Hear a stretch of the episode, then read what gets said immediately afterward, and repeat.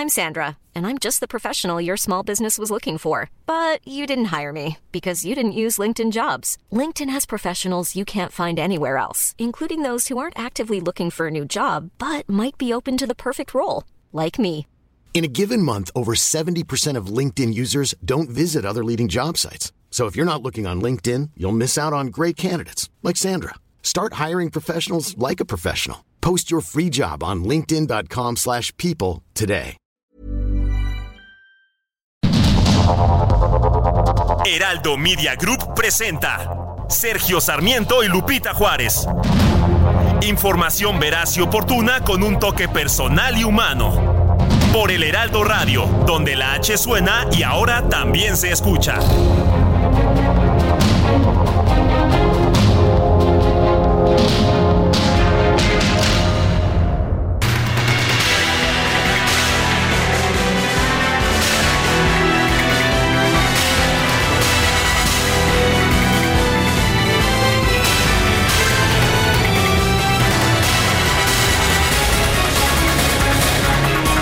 Son las 7 de la mañana con un minuto. Hoy es viernes, esa es la buena, el primer viernes de este 2024, sí. Viernes 5 de enero del 2024 es día de roscas o de hacerse rosca, mi querida Guadalupe Juárez.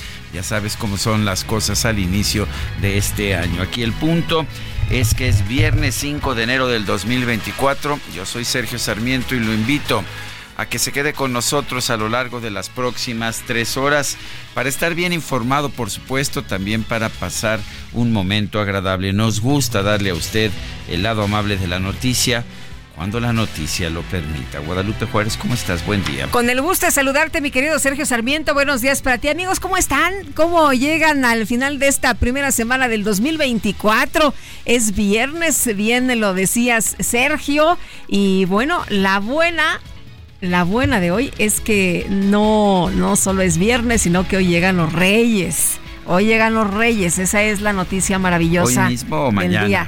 Pues fíjate que hoy por la, hoy por la noche, ¿no? Ya hoy por la nochecita ya, este, empieza todo el, eh, Qué curioso. el movimiento. conmigo llegaban el 6 en la mañana, pero ¿Sí? el 6 en la ah, es que estabas dormido. Ah, estabas dormido. ah, pues bueno. llegaban en la nochecita y ya cuando te despertabas, Ya estaban ya ahí. estaba todo listo. Ah, bueno, Esa, vamos aprendiendo. esa es la magia, esa es la magia. Bueno, y qué gusto tenerlos de nueva cuenta aquí en este espacio. Información importante, un 2024 muy movido, muy intenso en cuanto a información se refiere y empezamos con este resumen de lo más importante. Este jueves, Lenia Batres fue investida en sesión solemne como nueva ministra de la Suprema Corte de Justicia de la Nación.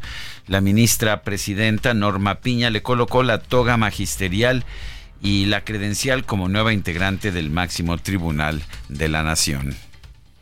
Recibe usted esta prenda representativa de la alta investidura que el Estado mexicano le ha conferido como integrante de este Tribunal Constitucional. Bueno, durante su discurso, eh, crítico discurso, la nueva ministra lanzó pues estos señalamientos hacia el Poder Judicial, detallando que se ha extralimitado, fue de las primeras palabras que pronunció, se ha extralimitado en algunas decisiones, además de que se tienen excesos y de que se invade el ámbito que corresponde al eh, eh, Poder Legislativo. Dijo, tenemos una corte enfocada en casos que tienen fuertes implicaciones políticas. Vamos a escuchar parte de lo que mencionó en este discurso. Esta Suprema Corte, por otro lado, se ha extralimitado. Se ha adjudicado facultades para legislar y determinar la reviviscencia de normas expresamente derogadas por el Congreso de la Unión. E- Estos que he denominado excesos, que no tenemos, eh, indican que no tenemos una Suprema Corte subordinada a la Constitución, sino una Constitución subordinada a la Suprema Corte. Lenia Batres también aseguró que le han dicho que es la ministra del pueblo. Quien crea que puede ridiculizarme por provenir de este pueblo mexicano no sabe la fuerza y la grandeza que me está atribuyendo. Fuerza y grandeza que recibo con esa dignidad. ministra del pueblo, me han dicho, y es un enorme halago, una misión grande que acepto con honor y con la responsabilidad que merece.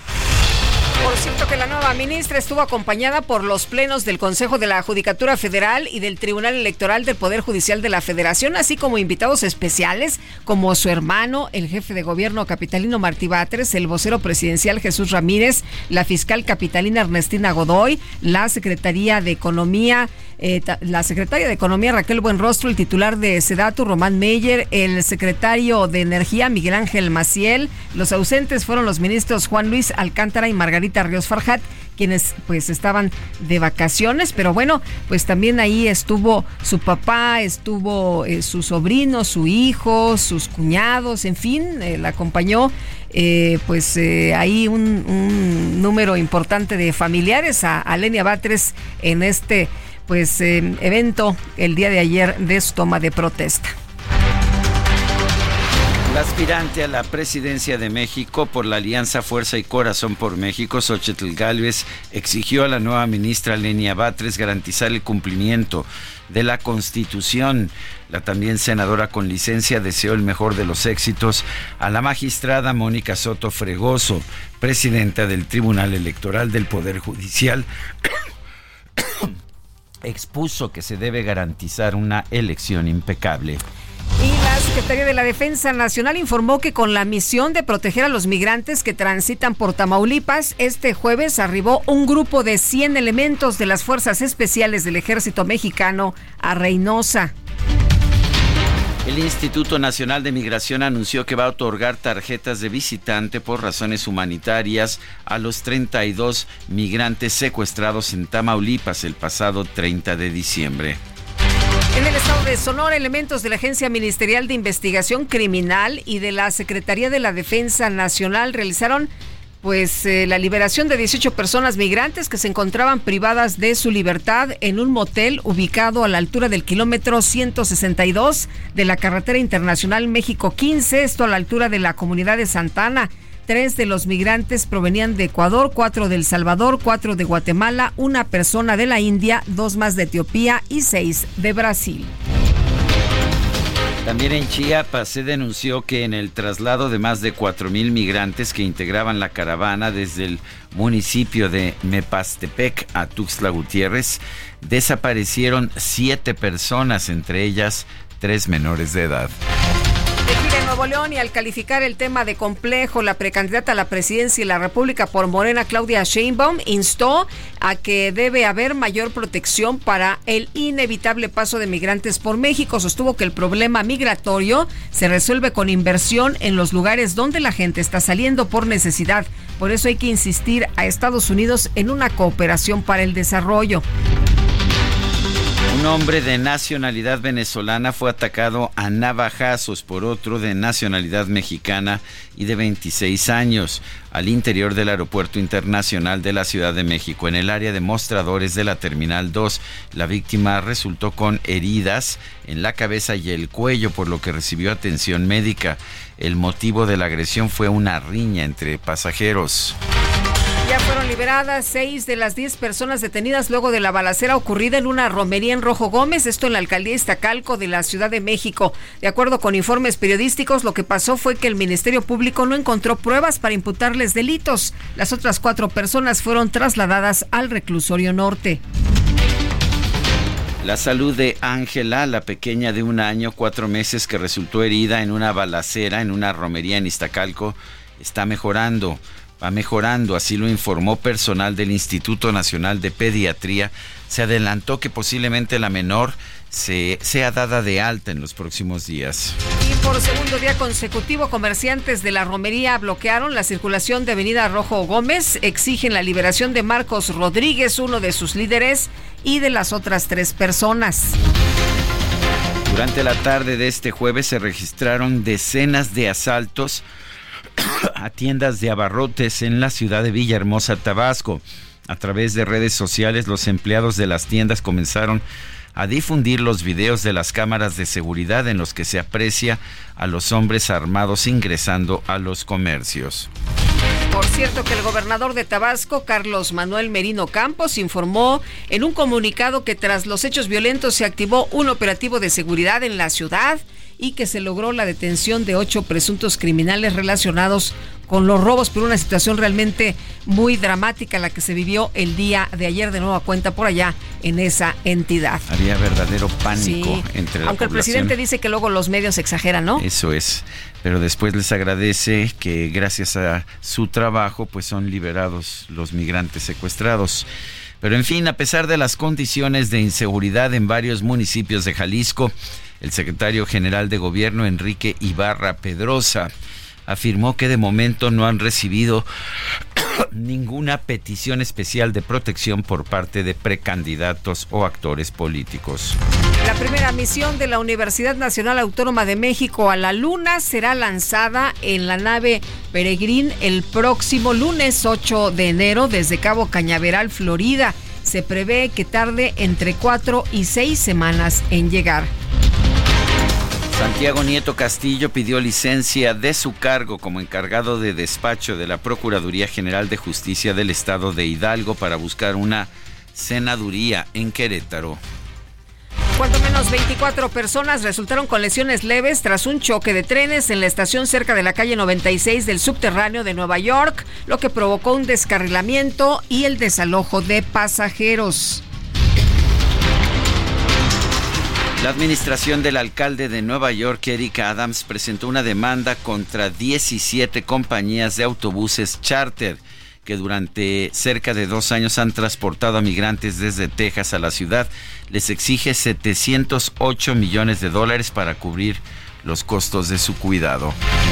Oficiales del Departamento de Aduanas y Protección Fronteriza de los Estados Unidos informaron que lograron asegurar 559.460 pastillas de fentanilo y un kilo de heroína en garitas de Nogales, Arizona, que estaban ocultas en el tanque de gasolina de un vehículo. Estados Unidos acusó a Corea del Norte de haber suministrado misiles a Rusia para llevar a cabo la intervención armada en Ucrania que inició el pasado 24 de febrero de 2022. Y las autoridades locales de la prefectura japonesa de Ishikawa, la más afectada por el sismo de magnitud 7.6, elevaron hoy la cifra de muertos a 92. Por cierto que hay 242 desaparecidos. El grupo Estado Islámico reivindicó la autoría del atentado del miércoles en el sur de Irán con un saldo de 84 muertos. La organización yihadista aseguró en sus canales de Telegram que dos de sus miembros activaron su cinturón de explosivos en medio de una gran multitud cerca de la tumba de su líder, Qasem Soleimani.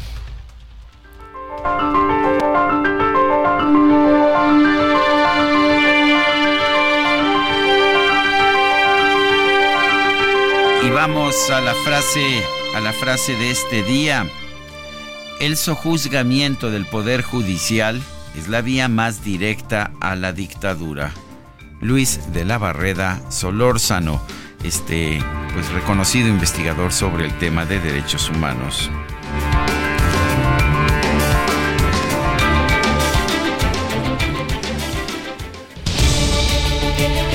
Vamos a las preguntas.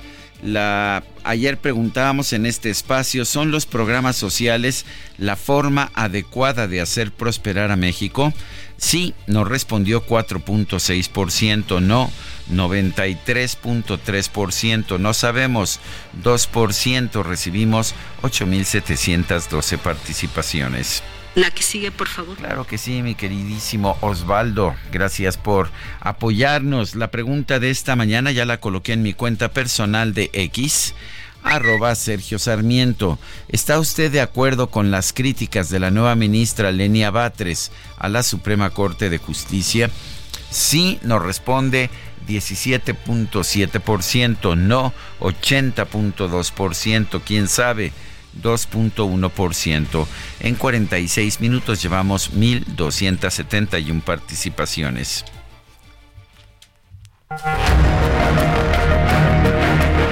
Las destacadas de El Heraldo de México.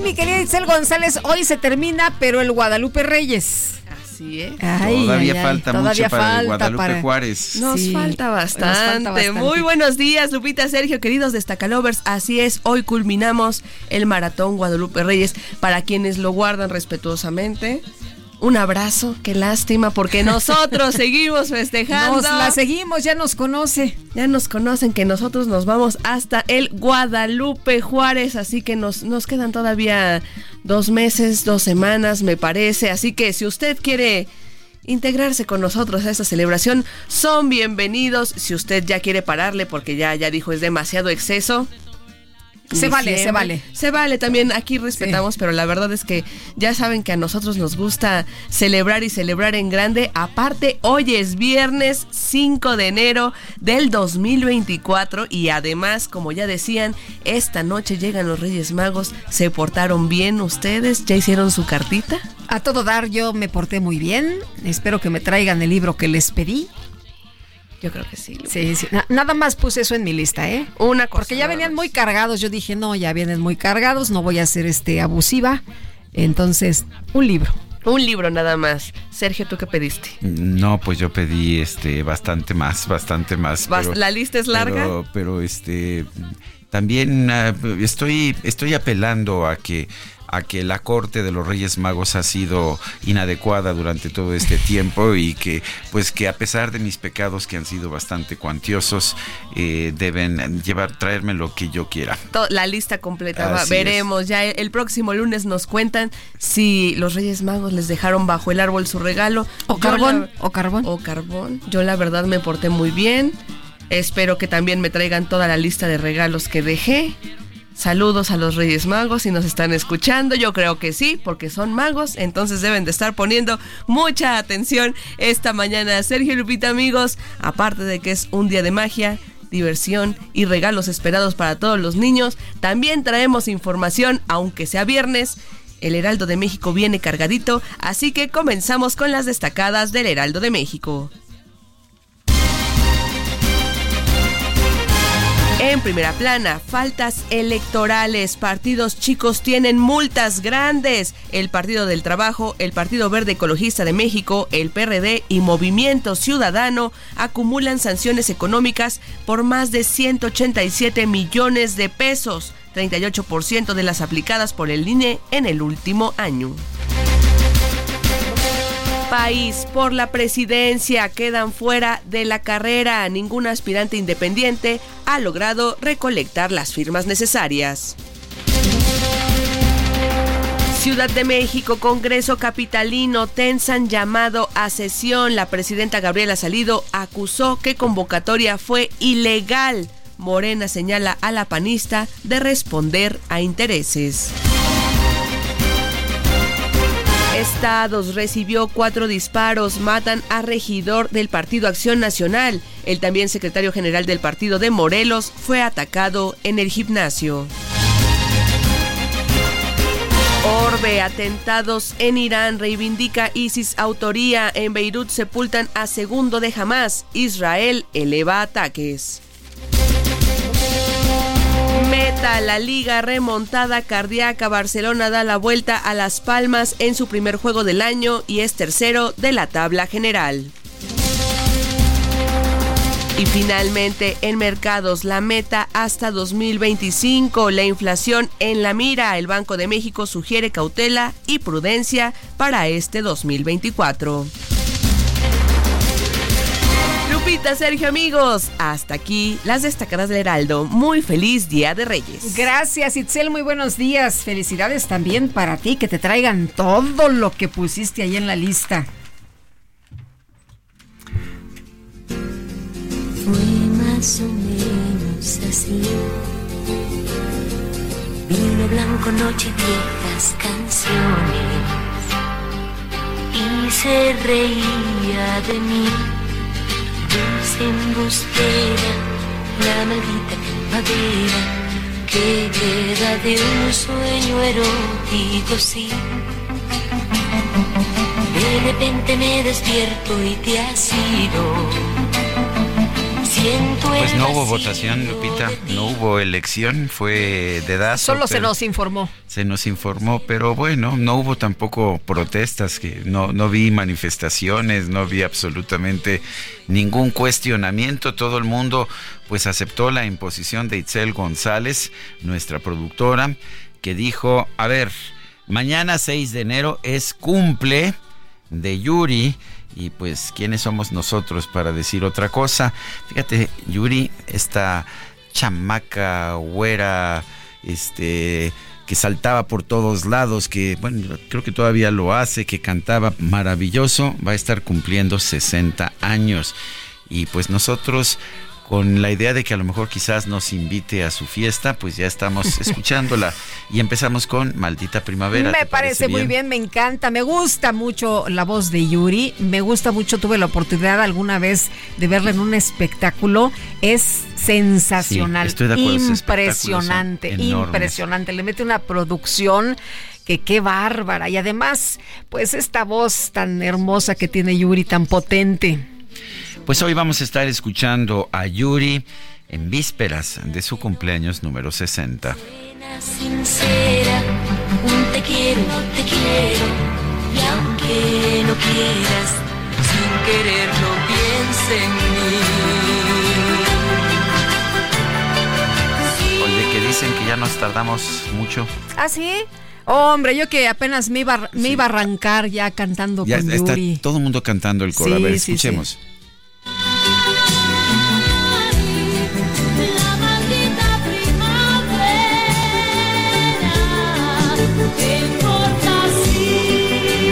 A todo pulmón, a todo pulmón esta mañana. Y vámonos con Gerardo Galicia, que anda por allá en el oriente.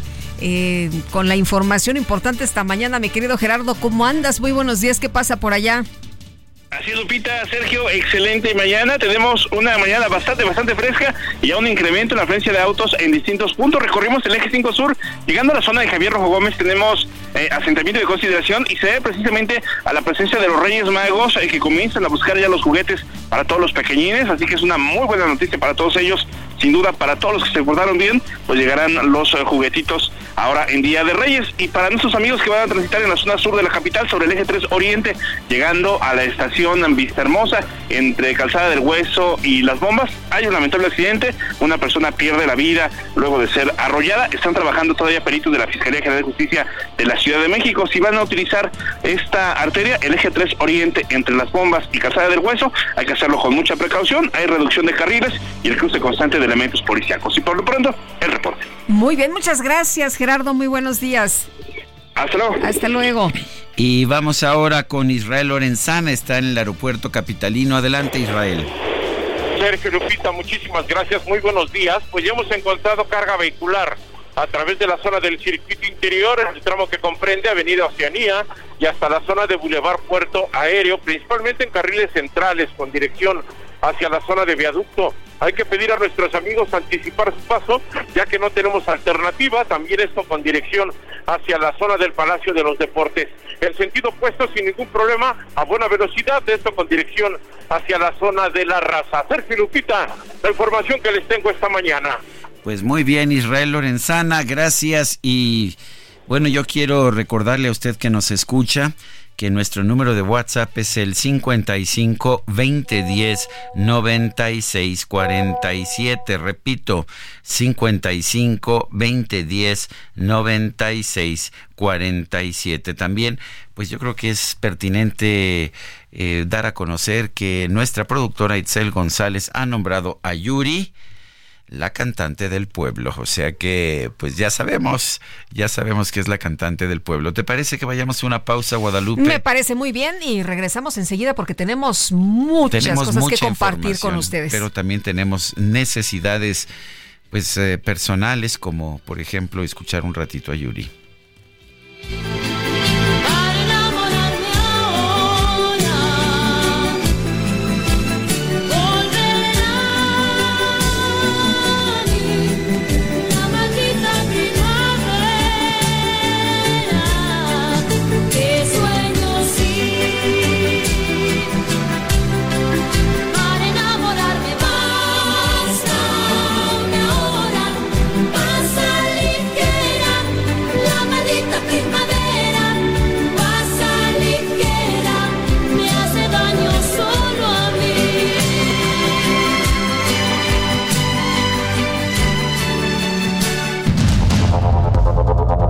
Continuamos con Sergio Sarmiento y Lupita Juárez.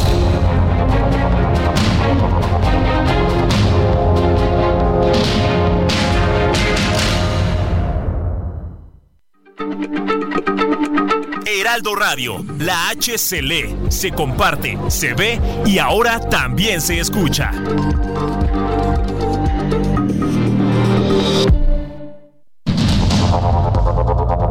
Continuamos con Sergio Sarmiento y Lupita Juárez por el Heraldo Radio.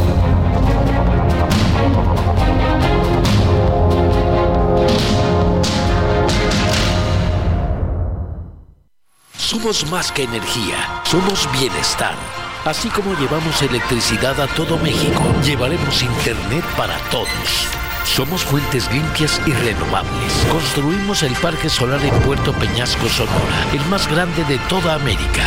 Somos proyectos prioritarios. Electrificamos trenes, aeropuertos y sistemas de transporte, conectando a todo el país. Somos CFE. Somos más que energía. Gobierno de México.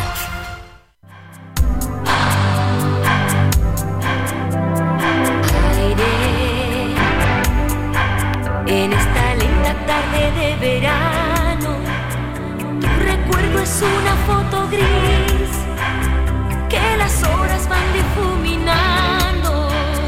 Qué difícil dibujar tus rasgos, mediodía después de partir. Aire, si tus ojos eran higos negros, los dientes gajos de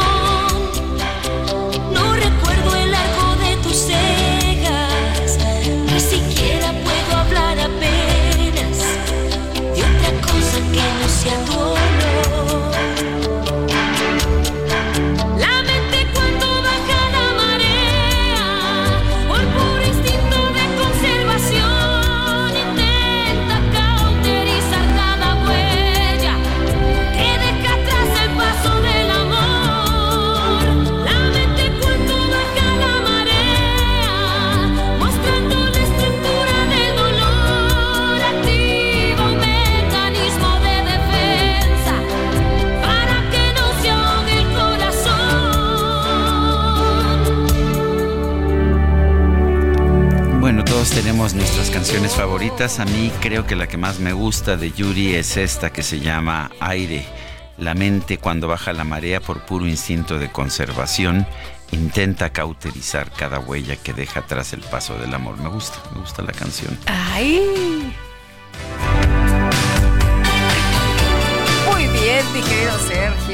Bueno, pues vámonos a los mensajes. Buenos días, Lupita y Sergio. Era de esperarse el discurso de la nueva ministra Lenia Batres. Sabemos de dónde vienen esas palabras y pues esperar a ver cómo desempeña su trabajo. Ojalá no le dé helado a ya saben quién. Saludos y reciban un fuerte abrazo atentamente. Elizabeth de Ixtapaluca.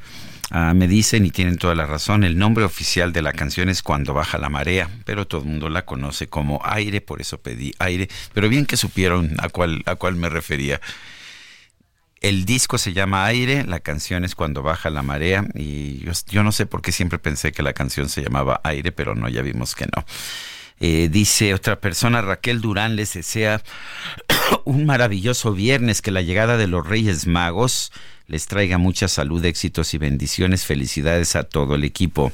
Muy buen día, Sergio Lupita, deseando como siempre gocen de salud, que este año sea lo mejor de lo mejor, tengan muchos años escuchando sus comentarios noticiosos, sus voces a diario me hacen el día. Dios los bendiga siempre. Soy el profesor Fernández del Estado de México. Gracias, profe.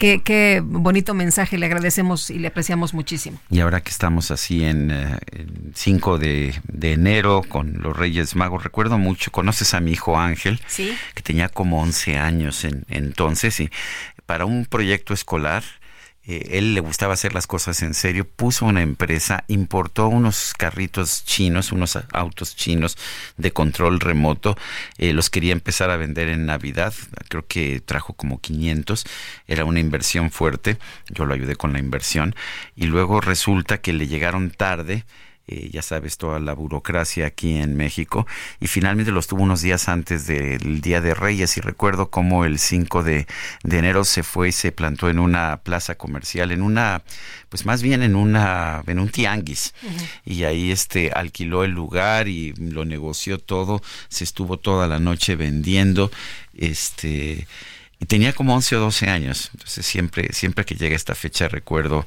a este chamaco que este que en lugar de pedirme dinero se puso a, que puso su propia empresa cuando tenía 11 o 12 Empezó el emprendimiento. Imagínate. Oye, qué, qué padre, qué, qué interesante y bueno, muchos chavitos muy este movidos, ¿no? Así es, qué impresionante. Pero en fin, vamos con otros temas. Eh, Lenia Batres fue investida ayer como nueva ministra de la Suprema Corte de Justicia de la Nación. Aprovechó su discurso inaugural para lanzar una serie de cuestionamientos de ataques a la Suprema Corte dijo que la, la, Suprema Corte no es realmente una corte constitucional que se pone por arriba de la Constitución. Eh, dijo que pues que, que de hecho que con frecuencia viola la misma constitución. Vamos a conversar sobre este tema con José Elías Romero Apis, abogado constitucionalista, uno de los más reconocidos de nuestro país. José Elías Romero Apis, gracias por tomar esta llamada y cuéntanos, ¿cómo ves estas críticas de Lenia Batres? ¿Son justas? Sergio, Lupita, muy buenos días y muy feliz año. Igualmente, gracias. entre otras cosas porque se lo merecen, ¿no? Gracias, muchas gracias, José Elías. Un abrazo. Muchas gracias. Bueno, mencionas estas frases que son eh, el día de hoy una de las noticias importantes que tenemos, pero en realidad, eh, eh Sergio, eh, creo que es una frase imprecisa, sin mayor contenido, no debiera llevarnos tanto a, ¿qué te puedo decir? Ya no digas preocupaciones, ni siquiera sin sabores. Es como decir que el edificio de la Suprema Corte es feo o es bonito. Bueno, mm, podrá ser una crítica a su arquitectura, pero no tiene mayor importancia. Eh, es una frase que se adentra mucho en los terrenos más complicados de la filosofía del derecho y de la teoría del control constitucional. La función de interpretación es la función quizá principal que tiene una Suprema Corte. Eh, es una función mental y no puede ser limitada, como no puede ser limitada la imaginación, el recuerdo, eh, la previsión, eh, no son funciones que puedan ser limitadas. Luego entonces, si no tiene límites, entonces no tiene extralímites. Y entonces es una frase hueca decir que la Corte se extralimita. Hago una aclaración en estos momentos. La Suprema Corte no es un invento mexicano, es un invento universal propiamente.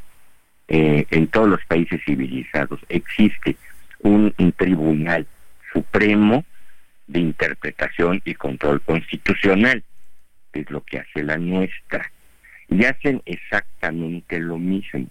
Si no fueran supremos, no podrían funcionar. Y tan son supremos que sus resoluciones no son apelables, no tienen lugar a donde podamos ir en conformarnos. ¿Quién controla a una Suprema Corte? La controla ella misma. ¿Y la controla de qué manera? Autocorrigiéndose. Y es muy frecuente que en una resolución del día de hoy cambien el criterio de ayer, el criterio de hace unos años, y lo modifiquen porque consideran que las circunstancias han cambiado o porque no están de acuerdo en lo que se resolvió entonces.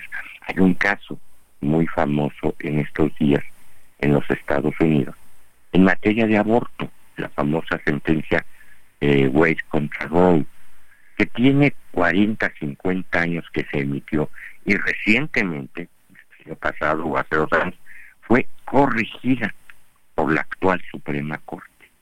Esa eh, resolución de las 12 semanas para el aborto, que fue copiada en otros países, también en México, y que ahora ya cambió. Es decir, esas 12 semanas que existían por resolución de la Suprema Corte durante varias décadas, ahorita ya no existe.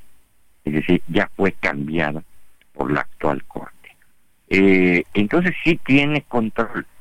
Lo que no puede es eh, anularse su función de interpretación que a veces es restrictiva, es decir, muy apegada a lo literal, a veces es extensiva y a veces es integradora, es decir, la Suprema Corte dice no solo la interpretación constitucional, sino integra la Constitución.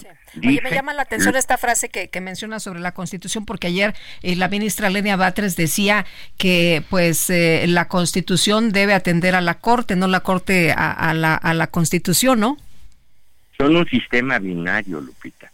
Es decir, el sistema de control constitucional se basa en dos cuestiones, en dos instrumentos básicos. Uno, la Constitución, el texto, emitido por un poder, el poder constituyente, y dos, el control constitucional, que es su interpretación, que lo ejerce no el propio constituyente, sino sería una autarquía, sino otro poder que es la Corte Suprema.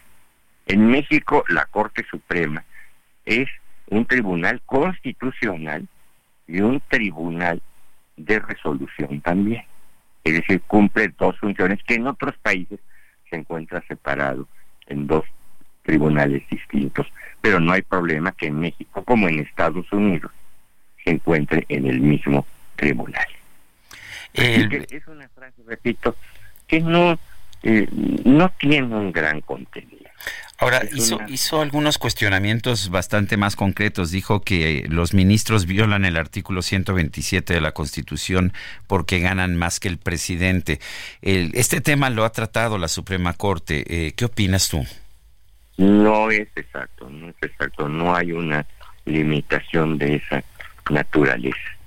Eh, eh, y, y no tendría por qué haberla, repito, puesto que hay cargos en los que puede ser que el eh, subordinado del gobierno gane más que el presidente. Yo quiero suponer que los pilotos astronautas de la NASA ganan más que el presidente de los Estados Unidos.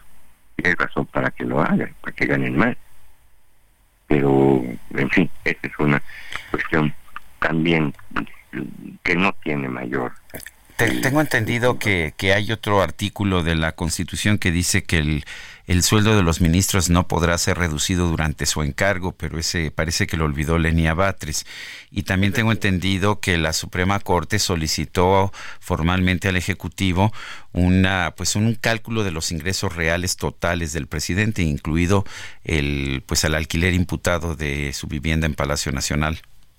Claro, porque todas esas son prestaciones en los términos de la legislación laboral eh, se incluyen en el salario.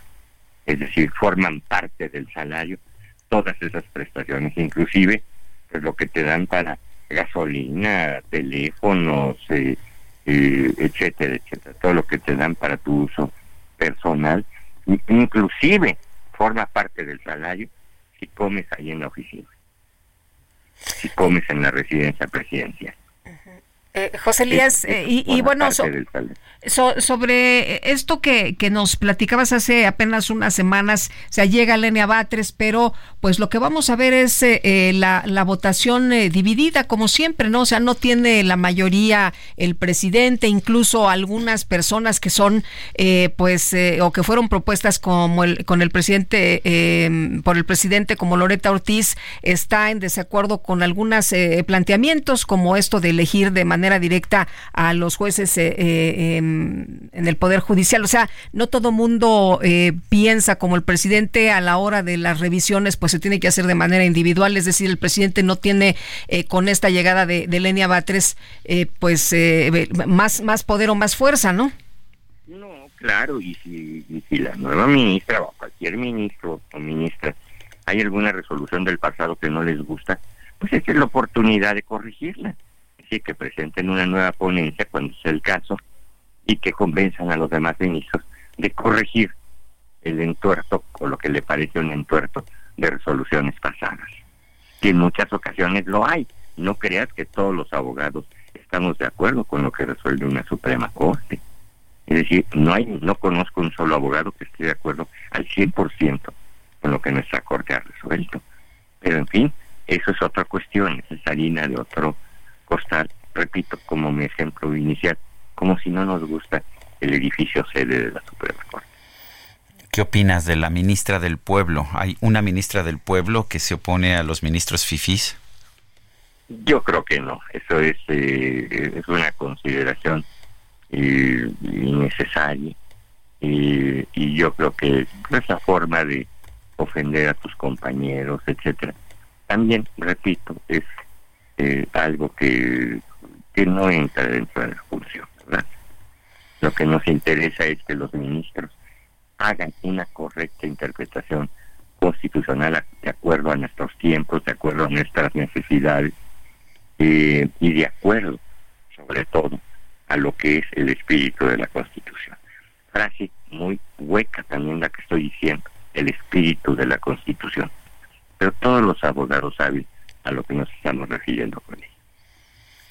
Pues yo quiero... son, son temas que, que nos quedan para la, la discusión sí parece una crítica, repito, a la, a la Suprema Corte, como decir que el edificio es feo, pero mm, no es una crítica que tenga ningún efecto eh, concreto, real, positivo.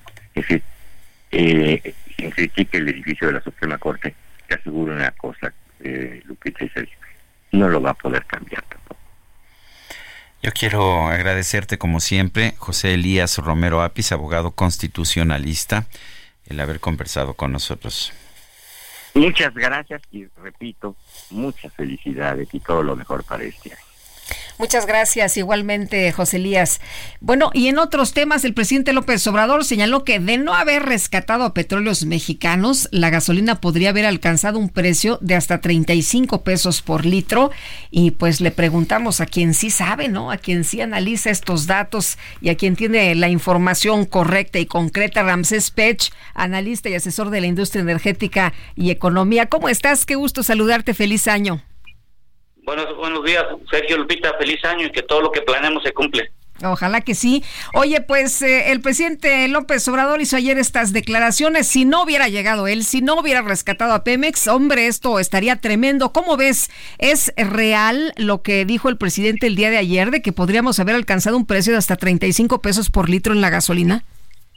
Probablemente podríamos llegar a más, pero acuérdense que el precio del combustible, el 40 al 45% de cada litro que estás pagando se va en impuestos. Es decir, incluye el IVA y el IEPS. Y Pemex todavía no ha sido rescatada, hay que dejarlo bien en claro. Ya ayer el director de Pemex en la conferencia en la mañana que dieron algunos datos, esto está indicando que ya entendieron que el negocio de los hidrocarburos no es la extracción propia del crudo en superficie, sino su transformación de esta en combustibles. Hicimos un análisis y más o menos el 70% de los ingresos de Pemex provienen de la venta de gasolina, diésel y petrolíferos y casi un 27% proviene de la exportación de crudo. Entonces, Pemex todavía no ha sido rescatada, se están dando inicios operativos que pueden funcionar, pero todavía no podemos decir. Y el precio de la gasolina hoy en México depende mucho, sobre todo del dato de la Secretaría de Hacienda de Crédito Público, que hoy en la mañana sacó en el diario oficial, en donde del día 6 al día 12 no hay estímulo y nos van a cobrar en cada litro el impuesto al 100%. Ahora, cuando, cuando yo veo las cifras de Pemex, veo que Pemex Transformación Industrial, que es la parte de refinación de gasolina, pierde dinero, no de ahora, sino desde hace muchos años, y en cambio las ganancias o los ingresos reales, las utilidades vienen de la extracción de crudo. Eh, ¿No es exactamente lo contrario lo que nos está diciendo usted? No, porque el inconveniente que tiene hoy Transformación Industrial es que las refinerías si tuvieran una ganancia, una utilidad positiva como la de IRPA, deberían estar operando por arriba del 80 al 90%. Hoy las refinerías, al último dato que hicimos, tienen una utilización no más del 49%, y esto lo que significa es que estamos teniendo una mayor importación y es ahí donde tiene el problema las pérdidas Pemex, porque Pemex tiene que traer el petróleo, perdón, la gasolina y el diésel de Estados Unidos y tiene que pagar transporte, logística y todo lo que conlleva sí hay un ahorro, pero el problema es que el que está ganando por cada litro una mayor cantidad de dinero es en este momento, en esta semana que va a transcurrir, es el gobierno por los impuestos que aumentaron casi un 4.32%. El problema de Pemex, con los datos que yo estuve observando, y hay una gráfica que presentó ahí el director de Pemex, hay una, un error de interpretación. En la gráfica que puso el día de ayer el director de Pemex dice que posiblemente Pemex en el año 2024 va a tener disponible entre gasolina, diésel y turbocina más de un millón de barriles en forma diaria, pero no nos dijo cuánto de DIRPAR se está enviando, porque no creo que se esté enviando la totalidad de la parte de, lo que se está refinando en DIRPAR. Yo creo que la mayoría se está quedando en Estados Unidos, entre un 80 y 85% se está comercializando, y eso es una, es una falacia que nos digan que vamos a ser autosuficientes cuando hoy en día DIRPAR no se está mandando el combustible. Y en segundo, es que las refinerías dicen que en menos de un año van a incrementar del 50 a casi el 70% de la utilización, cuando hemos visto los últimos cinco años que solo se ha incrementado un 8%. Ahí viene el problema de la disonancia que bien comenta Sergio, en donde la transformación industrial no tiene una ganancia, sobre todo por la falta de operatividad por parte de la refinería. Pero cuando me meto a la comercialización y distribución, ahí hay una ganancia mínima que tiene cuando menos de unos 40, 50 centavos por litro que vende Pemex, a sabiendas que Pemex hoy en toda la República Mexicana comercializa entre el 80 y el 90% de todos los petrolíferos que se, que se venden en este país. Eh, Ramses dice el presidente que no ha habido gasolinazos eh, durante su administración, que esto ocurría pues en temporadas eh, de administraciones pasadas. ¿Esto es así? Eh, eh, también eso es incorrecto lo que dice, eh, lo que estaba comentando el presidente, y hay que dejarlo algo bien claro. A ver, antes de la reforma energética del 2000, más o menos 2006 al 2013, el, México subsidiaba los combustibles para que pudiéramos tener acceso en cuestiones de los precios que estábamos teniendo. A partir de la reforma energética se convirtió en un ingreso el IEPS, que es estatal y federal, y esto ayudó a las arcas, sobre todo para el país. Lo que ha habido es un incremento sobre todo de los impuestos y una y la variación de los precios de los combustibles dependen principalmente de la materia prima que es el crudo, seguida de la, del costo de la refinación y hoy en México el costo de la refinación, por ejemplo, para la gasolina es tres veces más.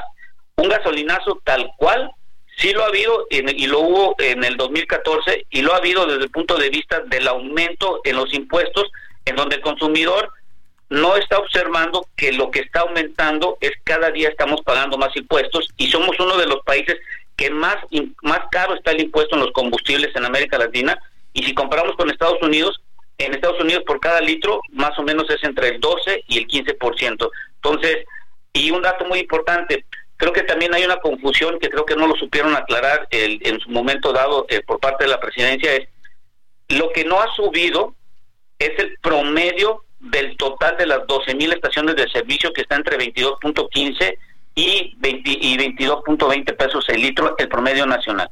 Lo que sí subió, y eso depende mucho de las estaciones de servicio, del lugar donde están, es por ejemplo datos de la Comisión Reguladora de Energía. En algunos lugares, por ejemplo de Veracruz, llegó hasta 30 pesos el litro de la Premium y en 28 la, la de Magna. Hoy en la mañana, revisando estos datos, tenemos que en el propio estado de Veracruz Hoy la gasolina, la regular o la verde conocemos, está en 27 pesos. Y en otro lado podemos encontrar a, veces entre 19 y 20, pero es en la zona fronteriza. Pero en el centro de la República Mexicana y Occidente está fluctuando entre los 22 y los 22.30 pesos. Entonces hay que diferenciar bien los precios entre el la promedio nacional y cuando es específico en una estación de servicio. Muy bien, pues Ramsés Pech, analista y asesor de la industria energética y economía, gracias como siempre por platicar con nosotros. Buenos días. Gracias, que tengan un buen día y les agradezco la confianza. Hasta luego. Son las 7 de la mañana con 54 minutos. Nuestro número de WhatsApp 55 2010 96 47. Regresamos.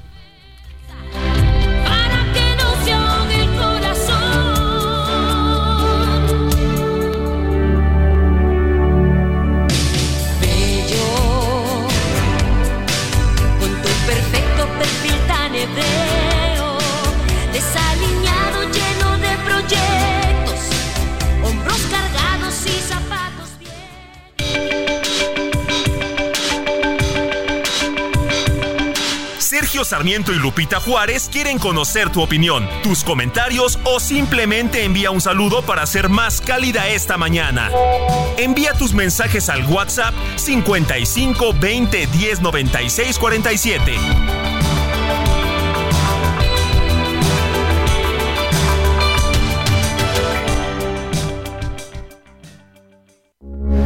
Heraldo Radio, con la H que sí suena y ahora también se escucha.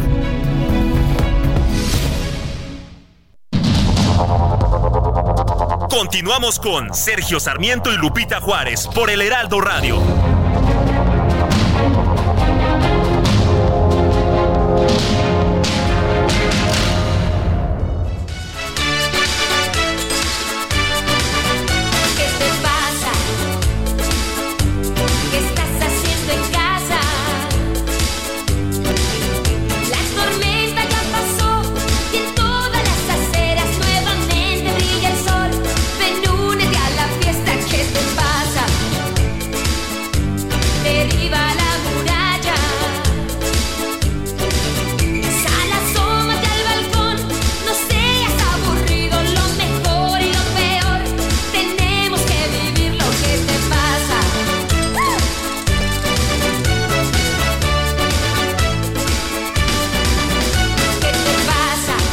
Pues seguimos escuchando a Yuri. ¿Qué te pasa, Guadalupe? Hay que salir a ¿Qué me pasa? ¿Qué me pasa? Que estoy gozando a Yuri esta mañana. Oye, qué energía de Yuri en el escenario. Qué impresiones, Bárbara. Le hemos entrevistado a Sergio. Tiene un carisma. Es extraordinaria, la verdad se la pasa uno muy bien con Yuri, muy divertida, muy chistosa. Y bueno, pues nosotros la queremos mucho y le deseamos un muy feliz cumple. ¿Y te parece bien si nos vamos a los mensajes? Vamos a los mensajes. Luis López Sotero dice, muy buenos días, Sergio Lupita, tengan feliz fin de semana. Mi comentario, Lene Abatres Guadarrama, nueva ministra de la Suprema Corte de Justicia de la Nación, no es la ministra del pueblo. La mejor ministra de México es Norma Piña, actualmente presidenta de esa gran institución. Dice otra persona, buenos días, feliz día de Reyes. Respecto del venezolano agredido en el aeropuerto, debe haber algo más detrás de esa noticia. ¿Cómo pueden decir que fue una riña entre pasajeros? ¿Qué pasajero lleva una navaja de 25 centímetros en un aeropuerto? Es la opinión de Jorge Pérez de Naucalpan en el Estado de México. Pues esa es la explicación que dieron las autoridades. También creo que pues que hay cuestionamientos sobre esto. Eh, Sergio Lupita, me gusta mucho la voz de Yuri, sus canciones, sus shows. Ella es la princesa del pueblo. Gracias por elegirla el día de hoy. Saludos cariñosos, nos dice Isa López. Y otra persona nos dice, buenos días, dúo dinámico. Les deseo un excelente inicio de año, que sus deseos se cumplan y gracias por darnos las noticias en tiempo y forma. Dios los bendiga. Soy la señora Guadalupe Galindo.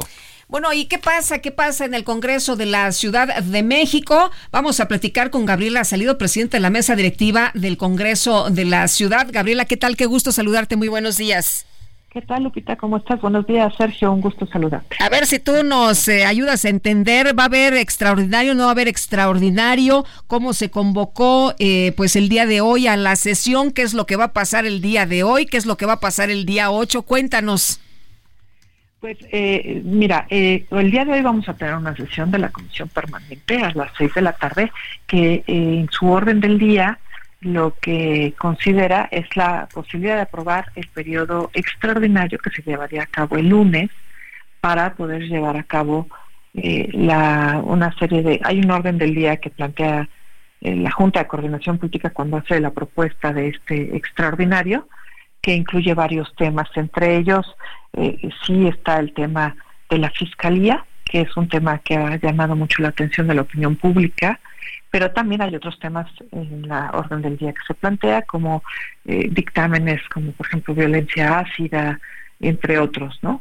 Entonces es un tema delicado. Esta es una solicitud que eh, manda la Junta en un acuerdo eh, le solicita a la, a la mesa directiva, a la presidencia, iniciar el proceso para, para que esta, este periodo extraordinario pueda llevarse a cabo. Y así fue, incluso eh, tu servidora empieza a tener una comunicación formal con la presidenta de la mesa. Eh, sin embargo, en el acuerdo que remiten, se omitían algunos pasos, como la sesión de conferencia. ¿Qué es esto? Esta es una sesión donde tanto la Junta como la mesa directiva acuerdan el orden del día que era necesario precisamente para poder llevar a cabo la sesión que se llevará a cabo el día de hoy y, tener en consideración eh, la posibilidad de tener este periodo extraordinario. Y pues sí fue un día un poco intenso. Eh, en este acuerdo, eh, parte de las cosas que se incluyen, por ejemplo, es un párrafo en el que la Junta dice que si la presidencia no genera acciones, que entonces la vicepresidencia entrará en función y esto llevó, al parecer, pues a un malentendido, lo voy a plantear en esos términos, eh, en el que eh, el vicepresidente, el primer vicepresidente genera una convocatoria a una sesión que no es avalado por la presidencia cuando la presidencia ya había iniciado la ruta y el proceso necesario para llevar a cabo esta, este periodo extraordinario como lo planteaba el acuerdo, entre otras cosas. Eso ha generado mucha confusión, creo que ha generado incluso desinformación y por eso es importante que el día de hoy podamos hablarlo y, y decirlo con toda claridad. Esto es muy importante el darle orden al proceso legislativo porque entendemos la relevancia del tema a De entrada es la certeza a todas las víctimas, a las miles de víctimas en la Ciudad de México que tienen el derecho a, tener certeza sobre el proceso del nombramiento de quien sea eh, la titular de la Fiscalía por otros cuatro años más o no, entre otros temas. El, el, el, año pasado se suspendió la sesión en la que se debió haber votado la ratificación de la fiscal porque no había los votos para ello. ¿Ha cambiado la situación política? Fíjate que no, quiero hacer una aclaración y es importante lo que dices, no se suspende por la votación en sí. Esa sesión inicia, fue el 13 de diciembre y estaba el tema en el numeral 27 y, e inicia al parecer de una vía normal, pero se registran 31 oradores para razonar su voto. Y eh, este proceso se fue alargando, se fue alargando, hubo eh, evidentes estrategias para alargar la discusión hasta las 5 de la tarde, y a las 5 de la tarde un legislador de eh, la Asociación Parlamentaria de Izquierda Liberal solicita a la presidencia que sometamos a votación del Pleno la continuidad o no de la sesión. ¿Por qué solicita esto? Porque así está en nuestro reglamento. Eh, en ese momento la presidencia tu servidora lo que hace es poner a votación del Pleno la posibilidad de eh, continuar, incluso decir, a ver, continuemos con la sesión. No es común que nosotros interrumpamos una, una discusión por práctica parlamentaria, sin embargo, en este caso sí se interrumpe y la mayoría determina la suspensión de la sesión a las a partir de las 5 de la tarde incluso este tema se trata todavía por parte de la presidencia de incluirse en el orden del día de la sesión posterior y eh, en, esta sesión de conferencia la mayoría determina que no sea incluida su discusión para continuar. Entonces no fue propiamente por, por la votación. El resultado de la votación pues ya dependerá de cada uno de los de los legisladores. Oye, entonces, eh, en el periodo extraordinario del 8 de enero, eh, eh, nos decías, están hablando de diferentes puntos en el orden del día, que tú decías no tienen materia de análisis como discusión y votación para elegir alcaldes, y, y, lo que tú planteas es que, a ver, se metan cosas importantes como lo que ya nos decías, y que no se desvíe la atención como temas sobre la rectificación de Ernestina Godoy. De hecho, el orden del día que está planteado para el periodo extraordinario que debería de aprobarse para este lunes se aprobaría hoy en la sesión de las seis. Y, el orden del día lo plantea la Junta de Coordinación Política en su propio acuerdo. Y hay algunos temas, como efectivamente la, suplencia del, alcalde de Benito Juárez, donde nosotros necesitaríamos, para tener materia de discusión, eh, la propuesta de la terna por parte de la jefatura de gobierno, y esto no ha llegado aún al Congreso de la Ciudad. Ese es, ese es parte de los temas que sí eh, era menester, desde mi punto de vista como presidenta, el, el hacer reconocimiento de los integrantes de la mesa directiva de la permanente. Bueno, entonces el periodo extraordinario, la sesión extraordinaria será el lunes 8 de enero, nada más el lunes. Sí, en caso de aprobarse hoy en la sesión permanente, o sea, si hay un proceso, hoy la permanente tiene que aprobar que se sesione el periodo extraordinario. Oye, ¿y tú cómo ves eh, los ánimos entonces? Porque nos decías al principio de la conversación que todo el mundo está metiendo la mano, ¿no? Eh, pues mira, sí ha sido un proceso muy muy tortuoso, yo te diría incluso violento, ¿no? Eh, ayer, por ejemplo, se genera esta, este incidente donde la propia coordinación de servicios parlamentarios eh, eh, señala por escrito la ausencia de la presidencia cuando eh, su titular y yo llevábamos ya más de, de 24 horas trabajando en la solicitud de la Junta de Coordinación Política de manera coordinada e incluso horas antes había solicitado yo formalmente por escrito la publicación de, de la convocatoria a la sesión de conferencia, que es la que se dio justamente ayer para aprobar el orden del día de la que se dará el día de hoy, ¿no? Y, y, este tipo de incidentes, pues lo que generan es un es un ánimo pues de confusión y vician el, procedimiento o podría viciar el procedimiento si no se clarifica. Pues, eh, precisamente, eh, perdón, por eso es que eh, yo incluso posterior a eso tengo que generar una publicación que anula esta convocatoria para emitir una con la validez necesaria eh, de acuerdo al procedimiento. Eh, Gabriela, ¿qué pasa si no se logra la ratificación de la procuradora? ¿Se queda un encargado de despacho y sigue la discusión o, qué es lo que ocurriría? Bueno, eh, de antemano en, la propia fiscalía pues, tiene que tomar la ruta porque así lo provee la legislación particular de la fiscalía donde se genera un encargado de despacho.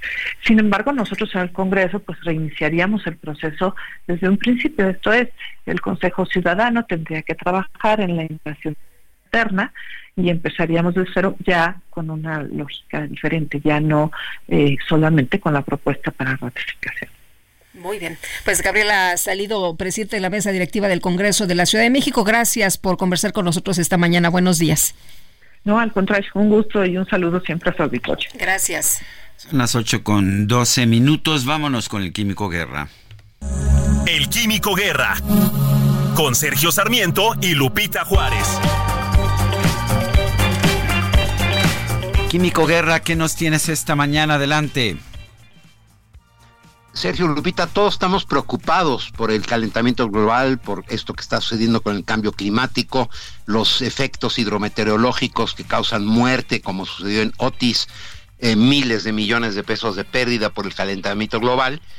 Pero México acaba de mandarle al mundo una muy mala señal, Sergio, en Lupita, en el sentido de haber ocupado las instalaciones de Air Liquid en la refinería de Tula. ¿Para qué se usa el hidrógeno en eh, la refinación de petróleo? Para hacerlo más limpio. México tiene un problema grave con su petróleo porque es muy rico en azufre. Déjame decirles que hay una directriz eh, internacional acerca de que se debe usar en los motores diésel un eh, diésel ultra trabajo en azufre, precisamente para evitar emisiones contaminantes. En Tula, precisamente, tenemos el problema de que Tula está enviando hacia la Ciudad de México por la dirección de los vientos una gran cantidad de contaminantes que causan muertes en exceso en la Ciudad de México. Está reportado esto, yo lo he platicado con ustedes varias veces. Tula es una fuente de contaminación muy importante de dióxido de azufre y se usa el hidrógeno precisamente para endulzar el petróleo para hacerlo se llama eh, más limpio, ¿no? O sea, reducir la cantidad de azufre con el hidrógeno, que es como les he dicho, un combustible muy noble, es, se usa precisamente para que la refinación del petróleo rico en azufre no emita tantas eh, partículas eh, que son dañinas y que además están contribuyendo al calentamiento global.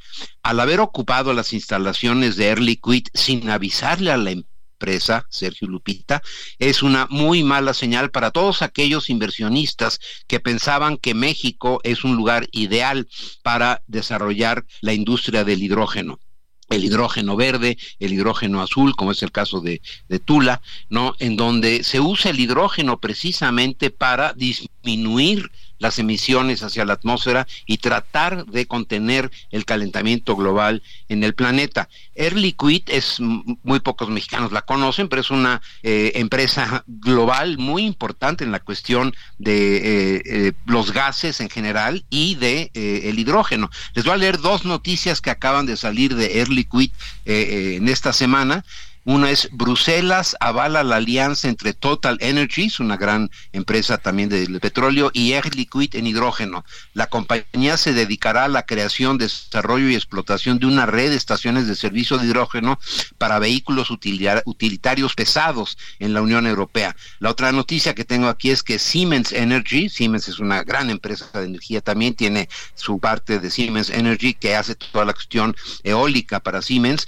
Siemens, estoy leyendo la noticia, Siemens y Air Liquid inauguran una fábrica de electrolizadores de un gigawatt en Berlín. Es una empresa Air Liquid global que está impulsando precisamente esta cuestión de ampliar el uso del hidrógeno como un combustible barato, abundante y limpio al haber ocupado las instalaciones en una forma, pues que a mí me parece poco seria, Sergio Lupita, el eh, director general de Liquid México, se despierta en la mañana y ve en las noticias que sus instalaciones que se inauguraron en el 2017 están ocupadas, ¿no?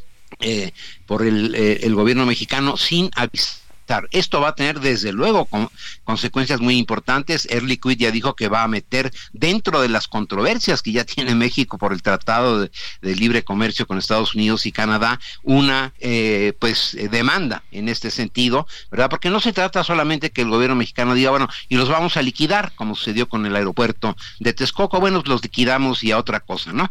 Pero ¿cuál es lo que está atrás de esto, Sergio Lupita? Una idea de que el gobierno tiene todo el derecho, inclusive de traspasar el derecho internacional, como es este caso con Air Liquid, porque pues se le antoja que el gobierno puede manejar estas cosas, ¿no? Air Liquid hizo la inversión, la tecnología de punta que se está usando en Tula contribuiría precisamente a hacerla una refinería más limpia, que es todo lo que nosotros queremos, y de repente su propia tecnología está siendo secuestrada, como quien dice, y se está mandando la señal, y eso es lo que más me preocupa, Sergio Lupita, que todos aquellos inversionistas que dicen, bueno, vamos a arriesgar nuestro capital en México para producir hidrógeno, desde luego que cuando una empresa de este tamaño que tiene cientos de miles de accionistas, ¿no? Invierte en un cierto lugar es porque está asegurado su capital, eh, tiene confianza, ¿verdad?, en que se van a respetar las reglas del juego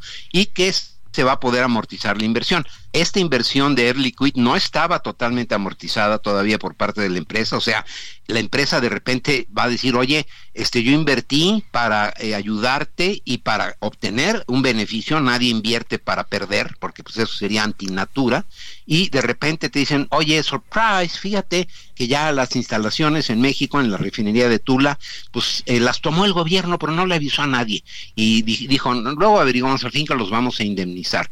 Desde el punto de vista del calentamiento global, lo que nos preocupa a nosotros para nosotros mismos, Lupita, Sergio, para nuestros hijos, nuestros nietos, para el futuro de México, que está bajo un, eh, una presión de sequía verdaderamente importante, la falta de agua también por el cambio y calentamiento global. La Ciudad de México probablemente se quede sin agua para este junio.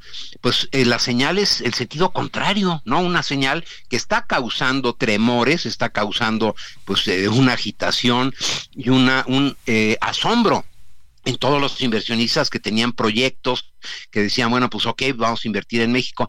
¿Qué significa que una empresa privada invierta en eh, hidrógeno, Sergio Lupita? Que no se tienen que sacar recursos públicos, recursos que deben de servir para hospitales, para educación, para mantenimiento de carreteras, de infraestructura, etcétera, no lo tiene que desembolsar. Alguien lo va a desembolsar por ella y desde luego que va a obtener beneficios de esa inversión, como cualquiera eh, en, todo el mundo eh, lo hace. Entonces, yo creo que este es un retroceso en los compromisos que tiene nuestro país ante la comunidad internacional para decir, oye, México sí está preocupado, si es una, si es una nación seria, ¿no? Es un gobierno serio y creo que la señal que se dio es exactamente en el sentido contrario de combatir el calentamiento global, Sergio Lipita. Pues es muy inquietante, Químico Guerra, y creo que con el cambio de año y todo se le prestó poca atención, pero pero fue una acción, me parece, discrecional y autoritaria. Eh, la estaremos estudiando más todavía. Gracias por traerla a nuestra atención. Al contrario, Sergio Lupita, muy buenos días. Buenos días, sí, Héctor Jaime Ramírez Barba, diputado federal por el PAN. Qué gusto saludarte esta mañana. Buenos días. Lupita, muy buenos días, Sergio, un abrazo. Oye, pues se publicó ya en el diario oficial la nueva reforma, que tú dices, bueno, reforma entre comillas al sistema de salud.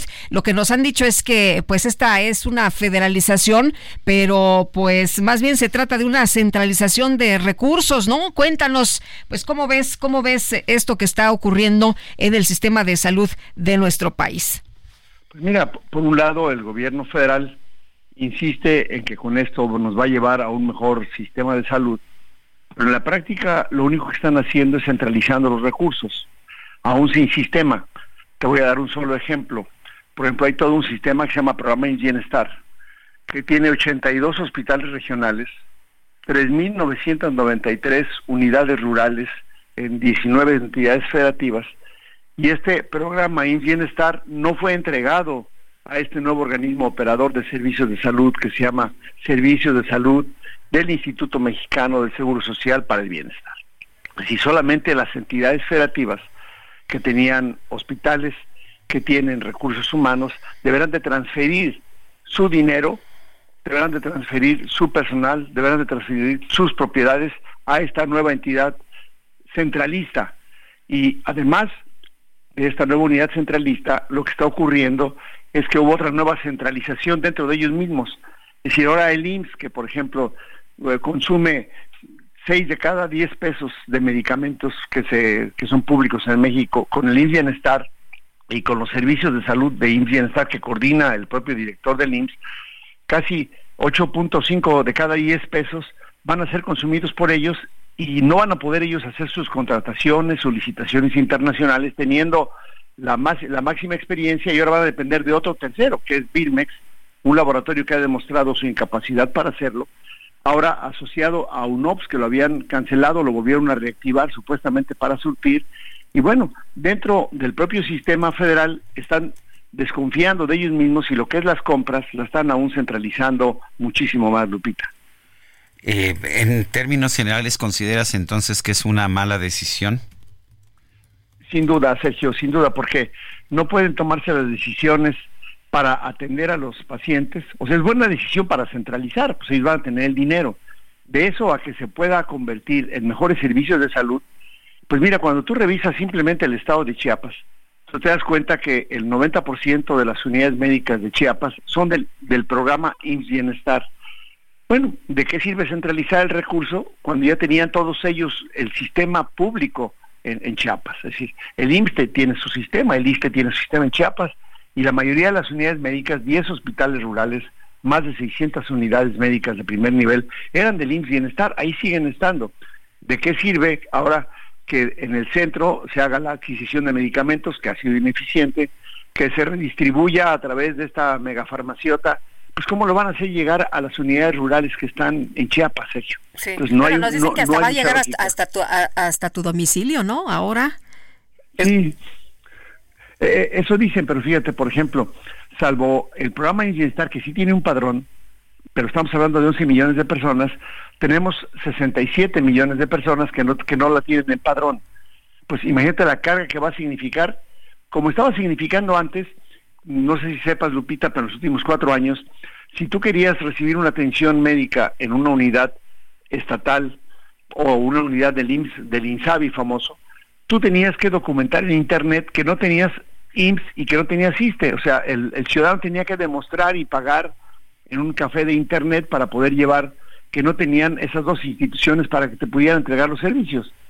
Ahora con esta farmaciota, Lupita, si, si se fijan ustedes en la receta inclusive que publica ahí el presidente de la República, una receta del IMSS, la receta modelo, abajo dice en letra chiquita, dice, esta receta solamente puede ser surtida en la unidad en la cual fue prescrita. O sea, ni siquiera tienen interoperabilidad en el propio sistema. Ya no me imagino en las zonas rurales. Bueno, pues eh, Héctor, muchas gracias por platicar con nosotros esta mañana y bueno, pues estaremos muy atentos, ¿no? De cómo opera todo esto que nos prometieron sería Dinamarca. Por supuesto, sin duda Sin duda, Lupita, muchas gracias. Hasta luego. Son las 8 con 24 minutos. Nuestro número de WhatsApp 55 2010 96 47. Regresamos.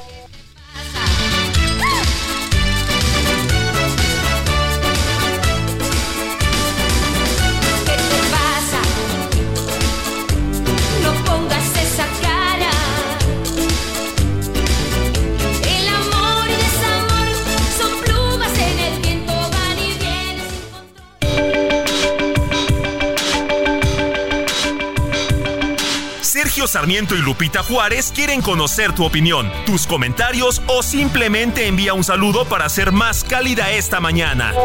Envía tus mensajes al WhatsApp 55 20 10 96 47. Everyone knows therapy is great for solving problems, but getting therapy has its own problems too, like finding the right therapist, fitting into their schedule, and of course, the cost. Well, BetterHelp can solve those problems. It's totally online and built around your schedule. It's surprisingly affordable too. Connect with a credentialed therapist by phone, video, or online chat, all from the comfort of your home. Visit betterhelp.com to learn more and save 10% on your first month. That's BetterHelp, H E L P.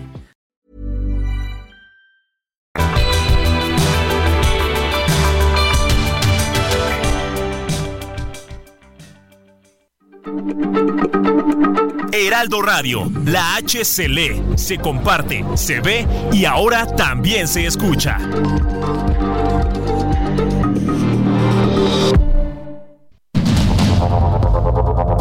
Continuamos con Sergio Sarmiento y Lupita Juárez por el Heraldo Radio.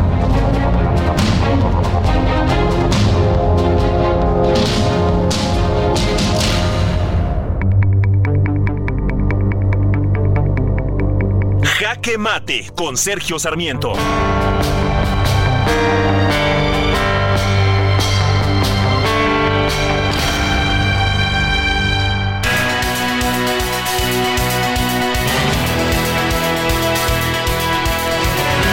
Son muchos los cuestionamientos que se le pueden hacer a la Suprema Corte de Justicia de nuestra nación, como a cualquier tribunal supremo de cualquier país del mundo. Sin embargo, las críticas que le ha hecho a la Corte su nueva integrante, Lenia Batres, no son realmente críticas correctas, críticas justas. Fundamentalmente, Lenia Batres está acusando a los ministros de la Suprema Corte de hacer bien su trabajo, de tomar decisiones conforme a la Constitución. Eh, pero ella dice que al hacer esto se están poniendo por encima de la Constitución. Pero no es así. Por ejemplo, la ministra Batres dice que la Corte no debería tomar decisiones basadas en la forma y no en el fondo.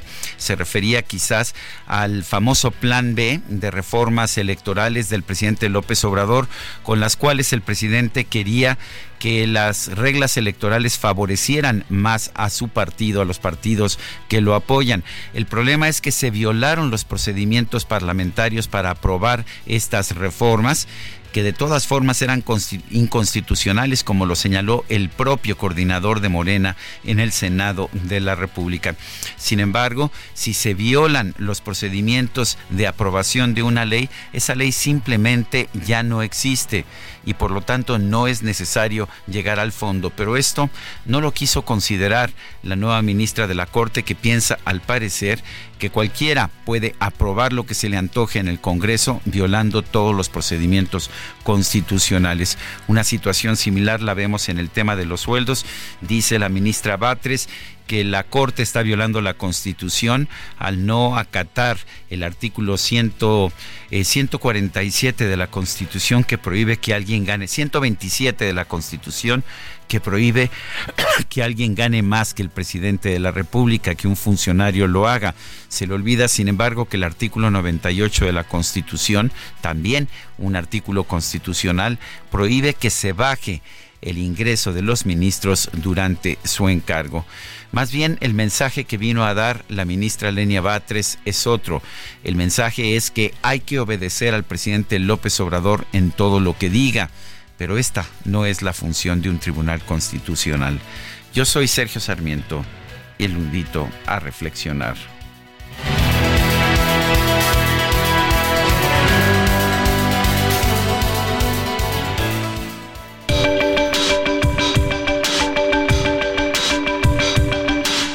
Sarmiento y Lupita Juárez quieren conocer tu opinión, tus comentarios o simplemente envía un saludo para ser más cálida esta mañana. Envía tus mensajes al WhatsApp 55 20 10 96 47.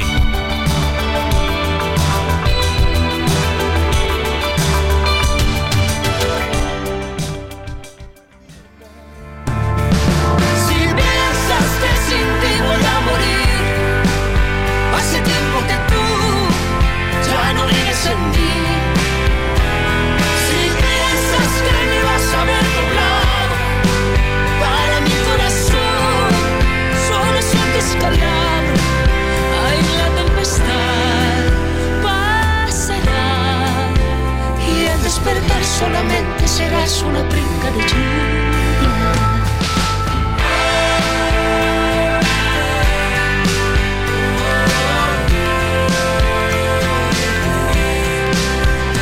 Seguimos escuchando a Yuri. Mañana es su cumpleaños número 60. Esto es Ya no vives en mí. La versión pop de esta canción en que la acompaña Carlos Rivera. ¿Y ¿Escuchaste las voces hasta acá de nuestras Sí, compañeras? Pues este. ¡Qué no bárbaras! oír, ¡Qué bárbaras! Pero, pero la verdad es que está Están impresionante. cantando a todo pulmón, ¿eh? Me gusta este entrelazamiento de las voces de Yuri y Carlos Rivera, dos magníficas voces.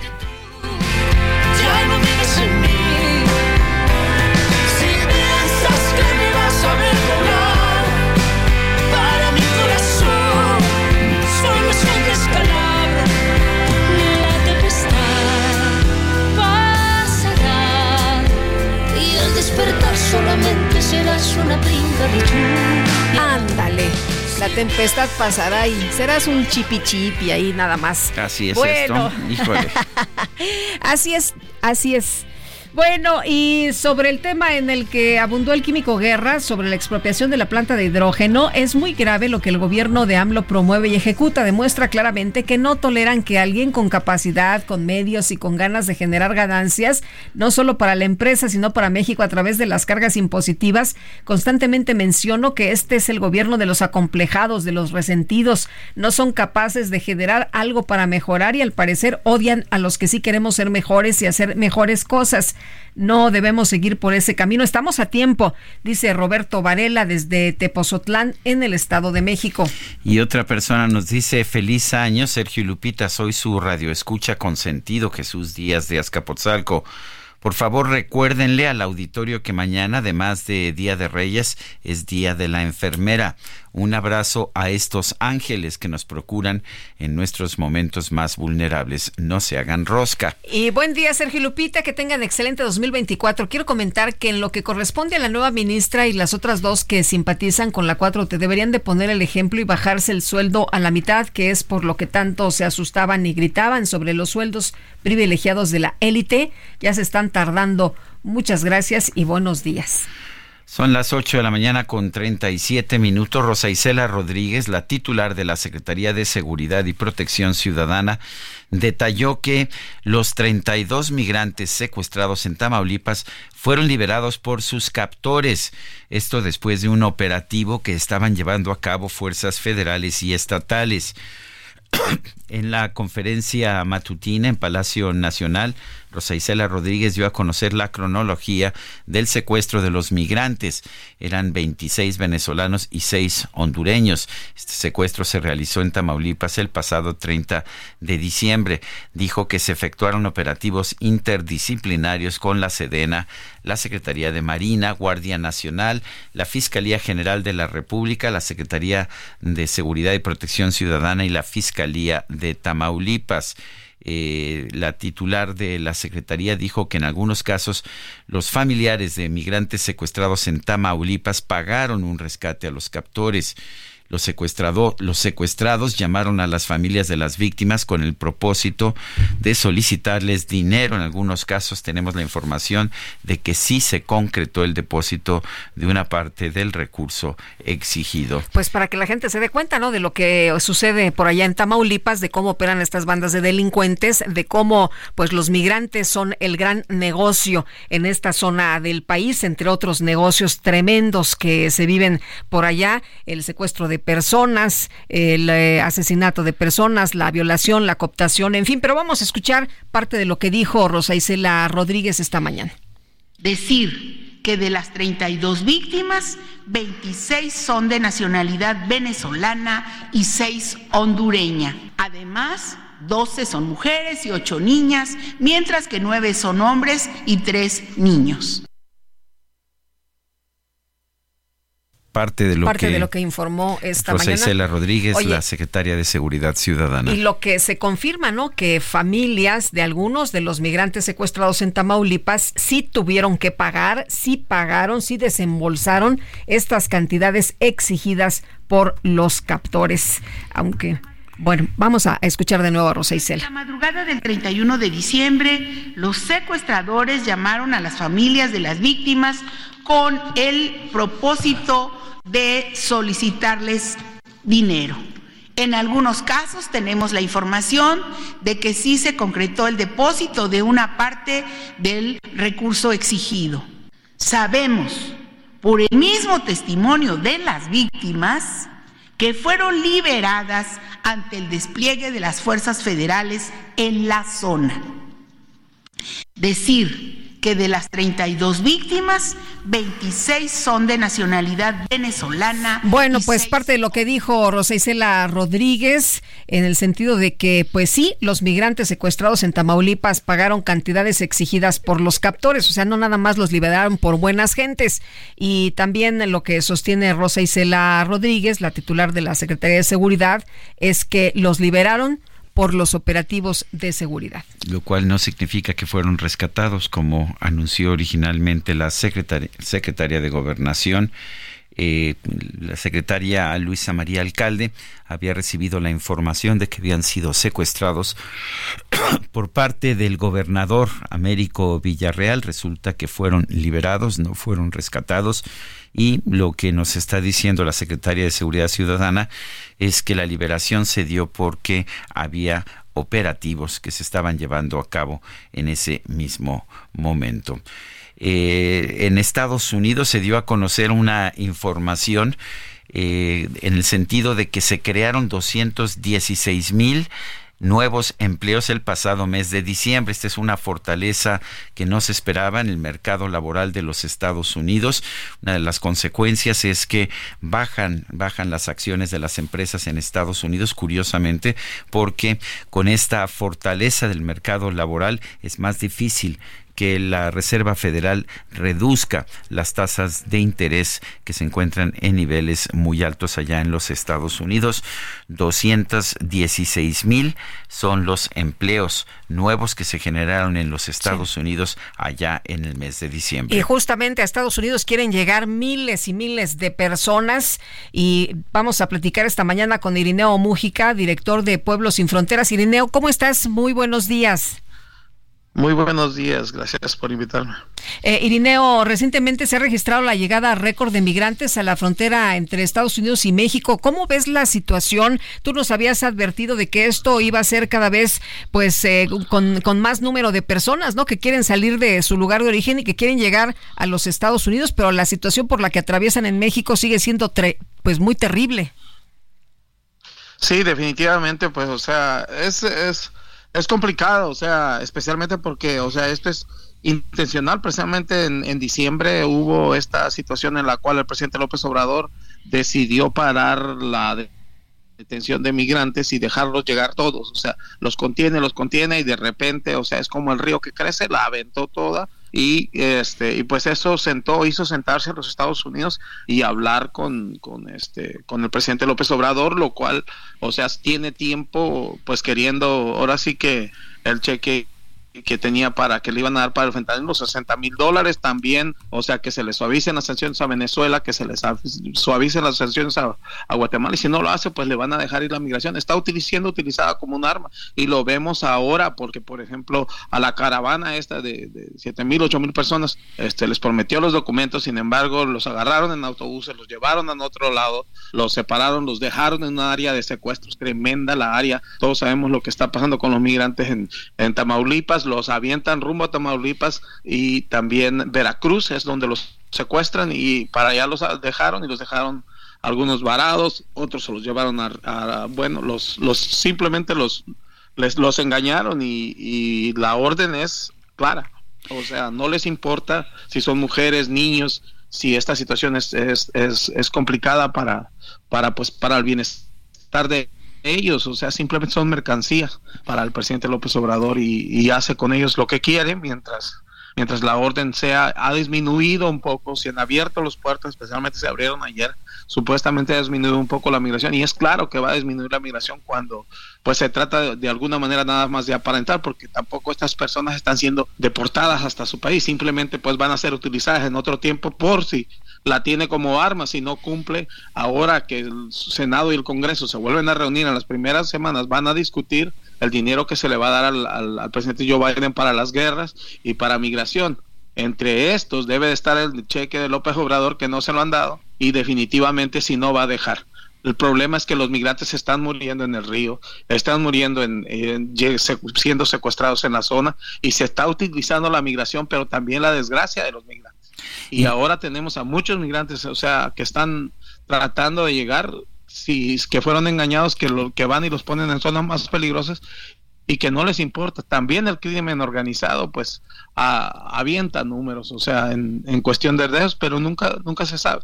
Ni tampoco nunca capturan a los que secuestran, simplemente cierran las carpetas cuando son liberados y es que se da a conocer por los medios de comunicación. Si no, simplemente esto queda así. Es complicado, pero así es. Irineo, ¿qué tendría que cambiar México en estos momentos en su política migratoria? Si tú pudieras recomendarle algo al presidente, ¿qué le recomendarías?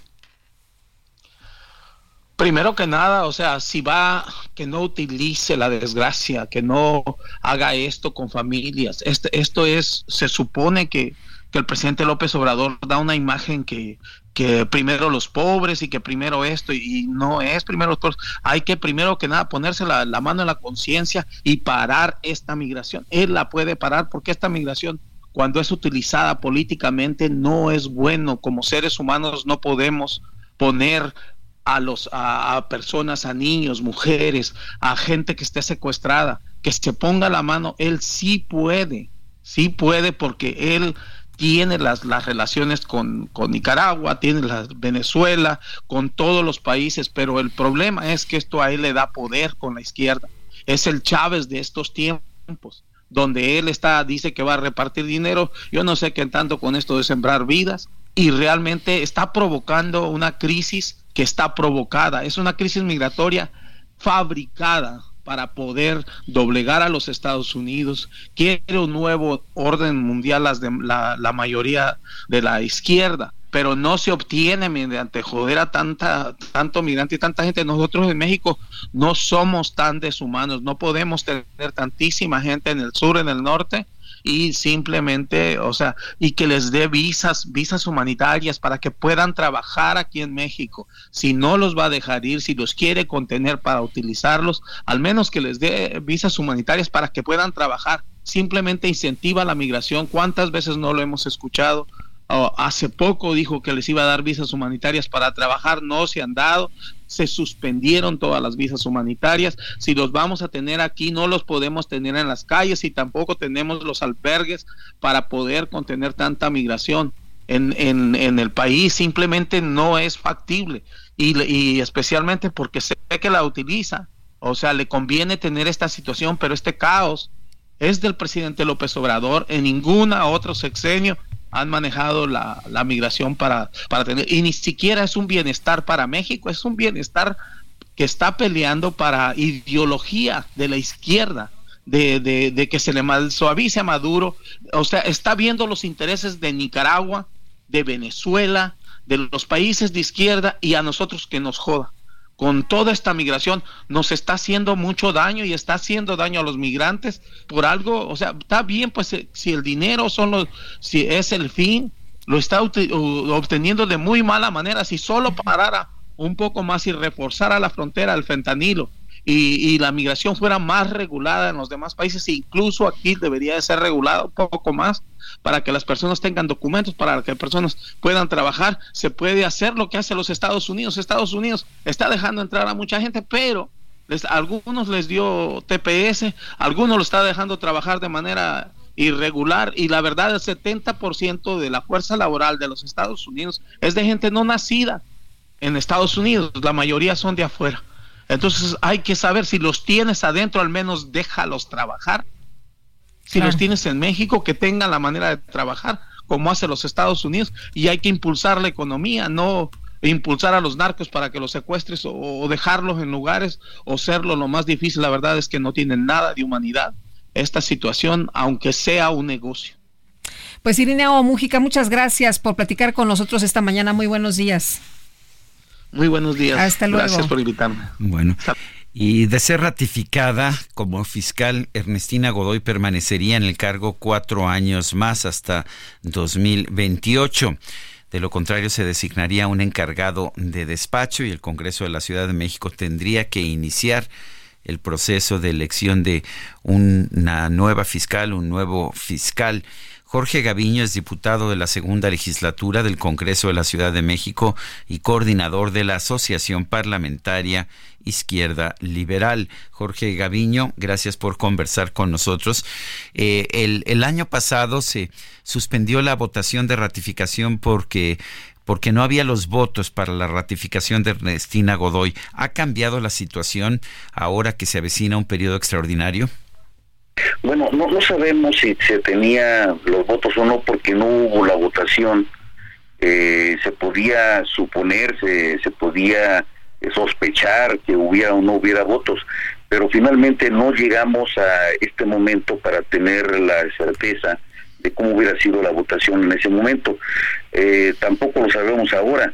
Finalmente, lo que se va a hacer el día de hoy, a las seis de la tarde, el Congreso eh, este, estamos en sesión permanente para autorizar un periodo extraordinario para el día lunes a las 9 de la mañana y ahí se va a definir la votación en definitiva. Eh, Jorge, y bueno, entonces, eh, si no ocurre esto, ¿se designaría un encargado de despacho? Sí, si no se tienen eh, los votos eh, de las dos terceras partes de los diputados presentes en el Congreso, entonces lo que ocurriría sería que entrara en funciones un encargado de despacho eh, hasta en tanto el Congreso de la ciudad, a través de una terna, decida quién sería el fiscal o la fiscal de, por cuatro años más. Eh, ¿qué, van a votar los miembros de la Asociación Parlamentaria Izquierda Liberal?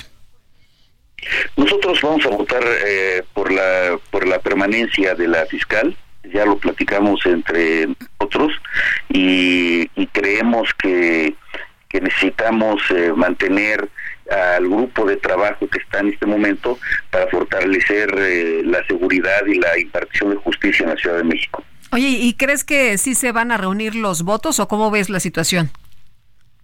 Bueno, está está muy complicado porque finalmente, según eh, los cálculos que se hacen de uno u otro lado, se dice que, que sí se tiene o que no se tiene.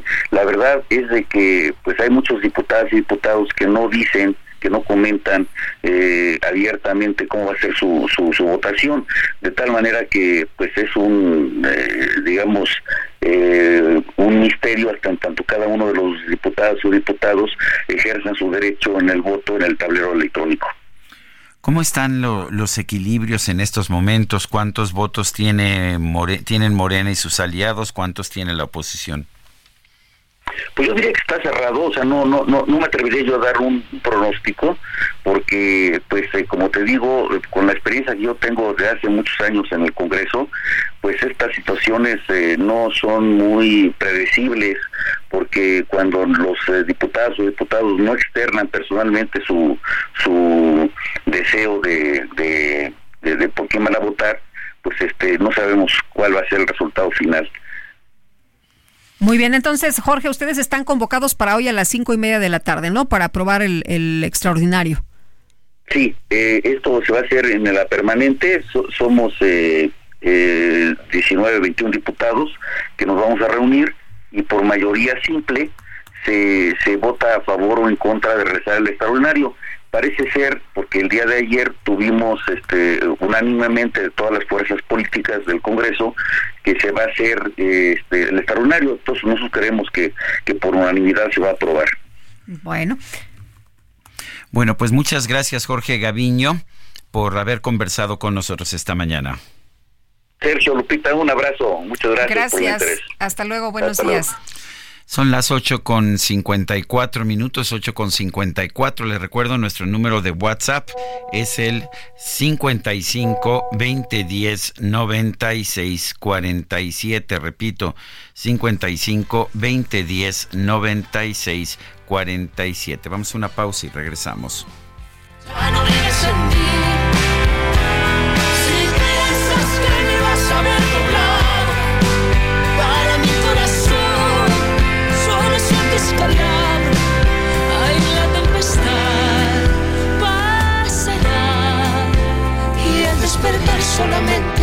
una brinca de lluvia. Por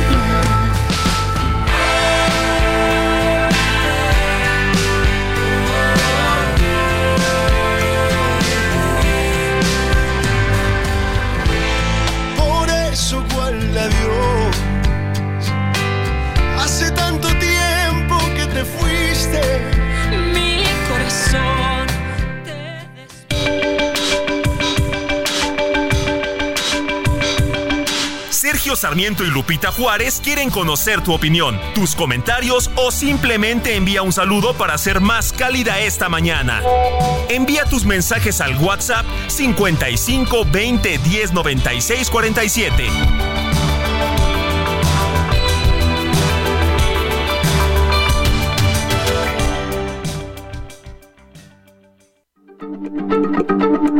Heraldo Radio, la H se lee, se comparte, se ve y ahora también se escucha.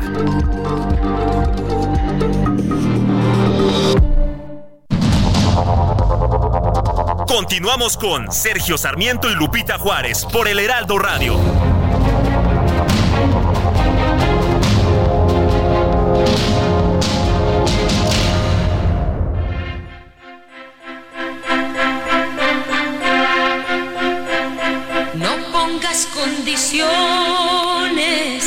Basta de hipocresía.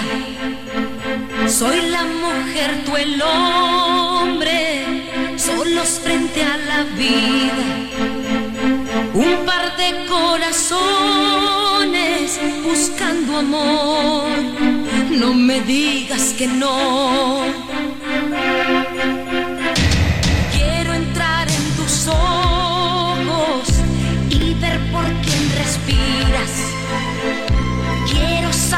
Saberlo todo, verdad o fantasía.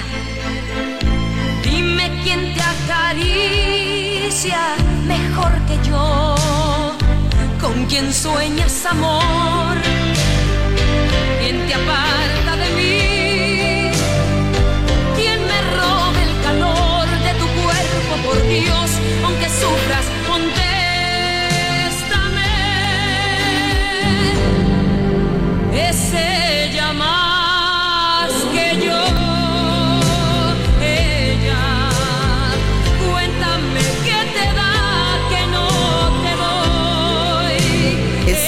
ella más que yo.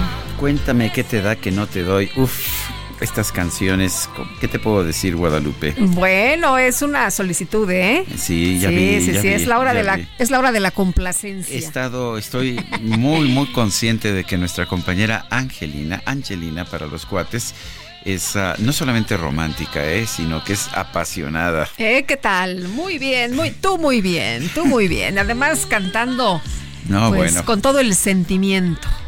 Esta mañana, bueno, seguimos, Seguimos disfrutando. escuchando a Yuri, ¿verdad? Seguimos disfrutando de esta sensacional Yuri. Oye, y en los mensajes nos dice Daniel, la entrevista de este momento es muy descriptiva y asertiva de forma real y verdadera de la situación de la migración con Irineo Mújica. ¿Queda grabada en algún lugar para volverla a escuchar? Sí, sí queda, ¿verdad? En los podcasts, En ¿no? los podcasts. Este, en Spotify puede usted escuchar nuestros podcasts y salen las entrevistas más importantes que, que hacemos durante, durante la mañana, dice otra persona. Mi opinión sobre la mega farmacia es una burla a la inteligencia de los mexicanos. Los escucho en Monterrey, Nuevo León.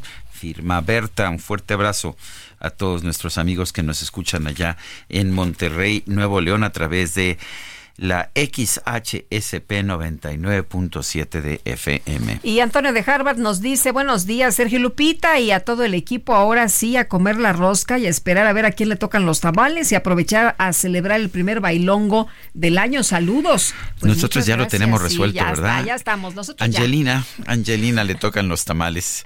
¿Qué vamos a...?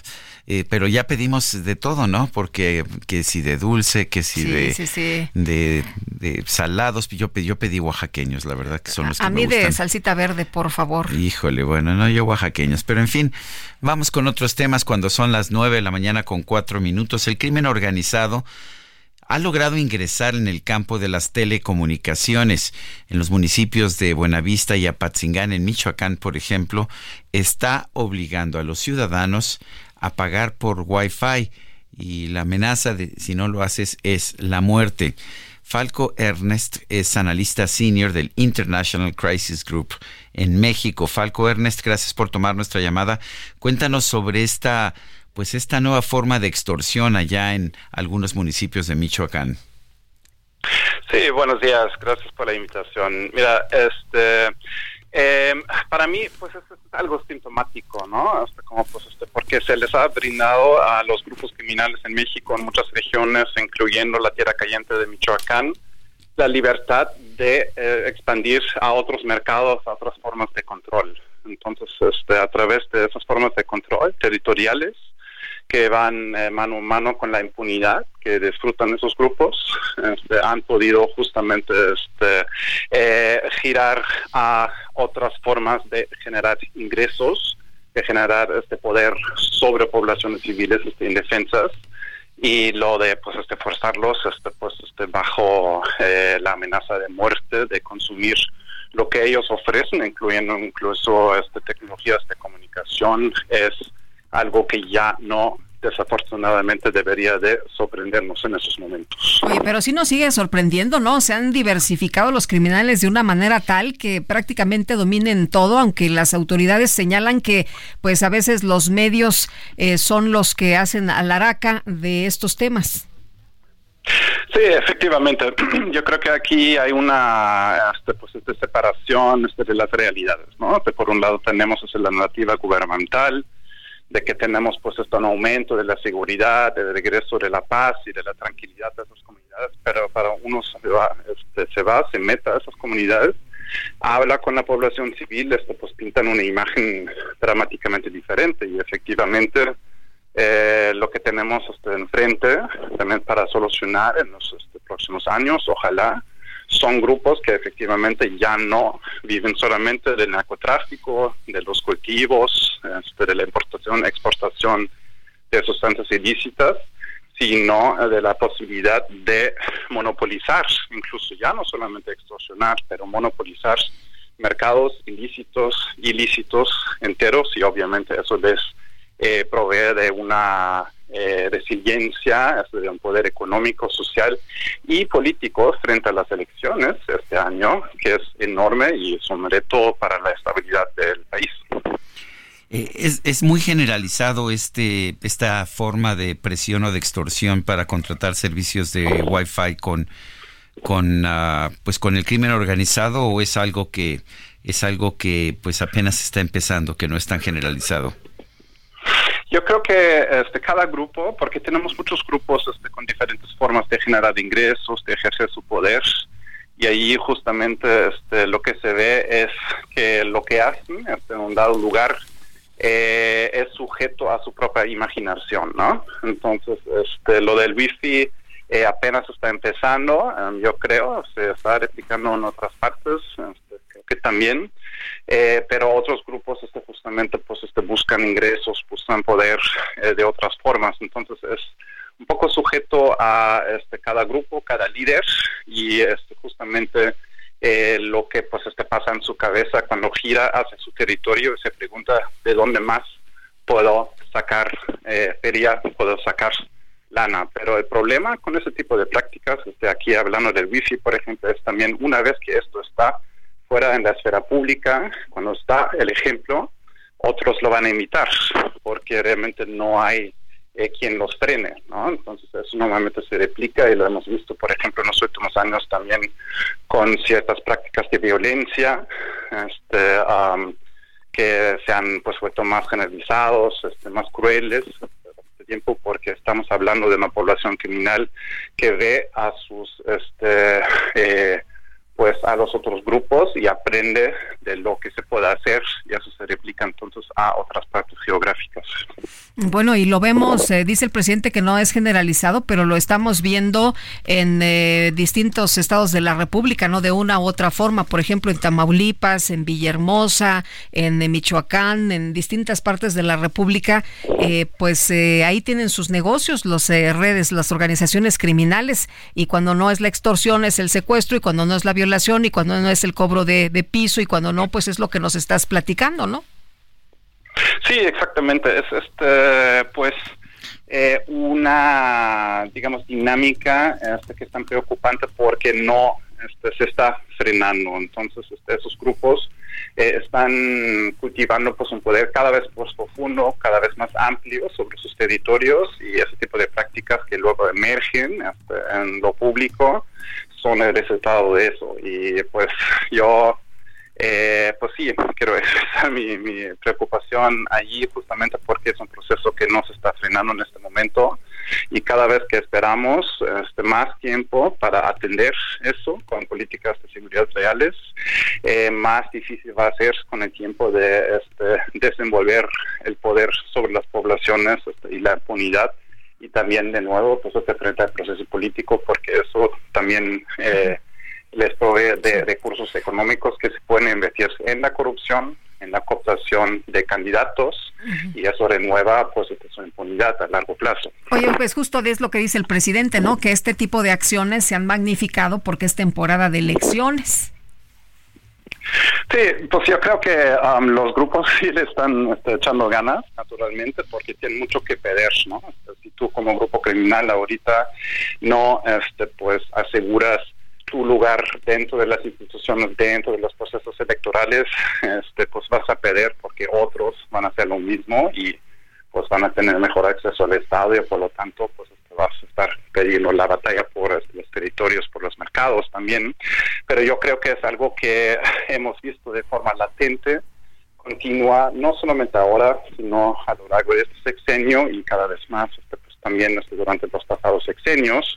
Entonces no es un problema nuevo, es un problema real que no pues tiene que ver eh, en sí con la cobertura mediática en este momento, sino es algo que está viviendo una buena parte de la población mexicana de día a día. Bueno, pues yo quiero, yo quiero agradecerle Falco Ernst, analista senior del International Crisis Group en México, esta conversación. Muchísimas gracias a ustedes, bonito día. Hasta luego, bonito día. Y por cierto que desde Chiapas se ha mencionado que por tercer día consecutivo se han estado presentando narcobloqueos, retenes, enfrentamientos, desplazamiento de personas, corte de energía eléctrica, falta de alimentos, cierres de negocios, que hay terror y miedo que se vive en los municipios de frontera Comalapa, Bellavista, La Grandeza, Amatenango de la frontera, Motocintla y otros de la región fronteriza y Sierra Madre de Chiapas. Son las 9 de la mañana con 12 minutos y ya viene, ya se acerca, viene pues cargada de juguetes, no sé a qué se deba, es la microdeportiva. La microdeportiva.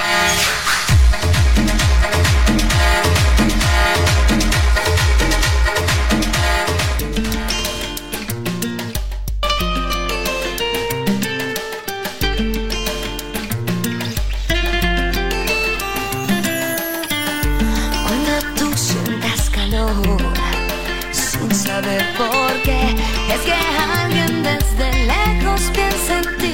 Créeme, cuando duermes en tu cama. Bueno, y ya está con nosotros aquí en la cabina nuestro querido Julio Romero con la micro deportiva muy festiva también el día de hoy, a todo lo que da, camellos, elefantes. ¿Cómo estás, mi Muy querido bien, Julio? muy bien, mi querida Lupita, Sergio, amigos del auditorio, qué placer saludarles. Efectivamente traemos juguetes porque hay que recordar que esta microdeportiva se alquila, se alquila para transporte, si su camello trae la pata chueca, Si el elefante por ahí anda rengueando o el caballo tiene sed, no se preocupe, esta micro deportiva le lleva, le lleva todo a su destino, le lleva todo a su destino. Es la parte plurifuncional de esta micro deportiva que eh, pues tenemos que buscarle por todos lados. Pero bueno, en fin, también eh, pues la fiesta sigue, lo amenazamos a chance y llegamos hasta el lunes. Chance, chance y llegamos hasta el lunes. Todo depende de cómo amanezcamos el domingo, que además es la última fecha de la NFL en temporada regular. Pero bueno, también traemos información, ¿por qué no? ¿Por qué no? También traemos información. Y arrancamos con el fútbol nacional porque el regreso del atacante Javier Chicharito Hernández a las Chivas Rayadas del Guadalajara estaría cerca luego de que el jugador le dio el sí al dueño, a Mauri Vergara, para comenzar las negociaciones, según informes de la cadena ESPN. Actualmente el tapatío está en recuperación después de romperse el ligamento cruzado de la rodilla derecha y quedó desligado del Galaxy de Los Ángeles allá en la MLS, por lo que actualmente es agente libre. Sería su segunda etapa con el rebaño después de debutar en el 2006 y hasta el 2010, donde emigró al Manchester United. Así es que muy cerca, muy cerca el regreso del Chicharito Hernández que eh, pues tendrá que concentrarse o tendrá que concentrarse en el mundo del fútbol porque pues está muy muy metido en estas transmisiones, en esta, en esta vida de streaming. Tiene que concentrarse mucho si es que quiere ayudar a las Chivas que realmente les hace falta. Bueno, también el día de hoy se pone en marcha el torneo de clausura 2024 de la Liga Femenil MX con tres duelos. A las 5 de la tarde Querétaro estará recibiendo a Juárez, a las 7 Mazatlán contra Pachuca y a las 9 de la noche Monterrey frente a la Franja del Puebla. El equipo de las Rayadas de Monterrey, previo a este compromiso, anunciaron la contratación de la internacional defensa Merel Van Dongen de los Países Bajos. Esta firma tiene muy contentas a sus nuevas compañeras como la mediocampista Nicole Pérez. Sobre Merel, pues creo que al final es, es emocionante. Para mí es emocionante, yo creo que para mis compañeras también tener a una mundialista eh, de mucha calidad, de mucha experiencia, creo que al final viene a sumar muchísimo. Y pues más que nada tener ahí una referente que, que pues ha tenido muchos equipos en, en su carrera en, pues en Holanda, creo que al final pues es padre y, y saber que voy a aprender mucho de ella también es algo emocionante.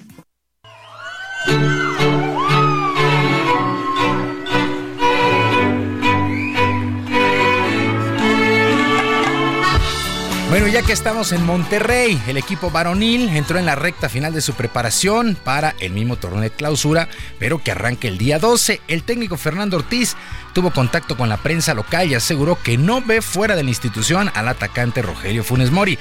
Además, reconoció el título de las Águilas del América sin colgarse ninguna medalla, luego de que él armó gran parte de este equipo americanista campeón en su propia casa allá en Cuapa.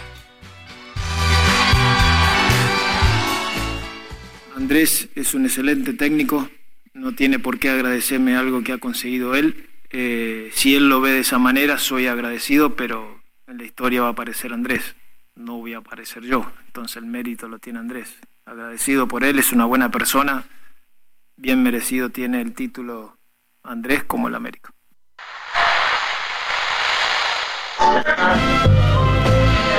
Estás aquí en 501 pues el próximo 2 se arranca el torneo. Y también el día de mañana, decíamos, pues se pone en marcha la semana 18 y última de temporada regular en el fútbol americano de la NFL. El primer duelo a las 3 y media de la tarde, los acereros de Pittsburgh se juegan la vida ante los cuervos de Baltimore. Me han preguntado qué necesitan los acereros de Pittsburgh para meterse a los playoffs. Bueno, necesitan primero de la victoria, que es de visitante ante el mejor equipo de toda la NFL. Bueno, además de esta victoria, que los Titanes de Tennessee derroten a los Jaguares de Jacksonville que juegan el domingo a las 12. Si los Jaguares ganan, Pittsburgh queda eliminado. Si pierden los acereros ante Baltimore, pues necesita que también pierdan los Jaguares, que ganen los Broncos de Denver y que el duelo entre Indianapolis y Houston pues no termine empatado. O sea que pues, la tiene complicada el equipo de los acereros de Pittsburgh, pero tienen posibilidades. A ver cómo les va el día de mañana. Lamar Jackson que va, que vuela el mariscal de campo de Baltimore para ganar de nueva cuenta un título de el más valioso. Bueno, eh, Houston contra Indianapolis. El Houston contra Indianapolis también es este sábado a las 7:15. Para el domingo, ¿qué llama la atención para el domingo? El equipo de Minnesota, los vikingos de Minnesota contra los Leones de Detroit. El clásico de la NFL, los Osos de Chicago contra los empacadores de Green Bay. Prácticamente se despiden de la campaña, pero este es un clásico. Otro clásico en la conferencia nacional. Los Vaqueros de Dallas ante los Pieles Rojas de Washington y Filadelfia contra los Gigantes de Nueva York. Estos dos últimos duelos, pues ahí está el liderato de la división este de la conferencia nacional. Y por la noche, el domingo por la noche, los Bills de Buffalo contra Miami. Así las cosas con la NFL que llega a su fin. Y el México americano Jaime Jaques fue elegido como el novato del mes en el básquetbol de la NBA. Con el calor de Miami, Jaques recibió la distinción luego de promediar en diciembre 16.1 puntos, 3.8 rebotes y 2.7 asistencias por juego. Apenas este miércoles se lució contra el estelar LeBron James de los Lakers, al que limitó solamente en 12 puntos con una muy buena defensa. Así es que dando de aquí a hablar el México americano Jaime Jaques allá en la NBA. Y arrancó el Campeonato Mundial de Ping Pong en las instalaciones del Fronton México con la presencia de algunos de los mejores jugadores, encabezados por supuesto por los chinos. Nuestro país tiene a poco más de 20 representantes, pero Pavel Gutiérrez se perfila como el más destacado, ya que ha estado en tres clasificatorios y espera que su experiencia y su juego lo lleven lejos aquí en la Ciudad de México. Pues como siempre muy emocionado y agradecido de tener la oportunidad de, participar una vez, una vez más.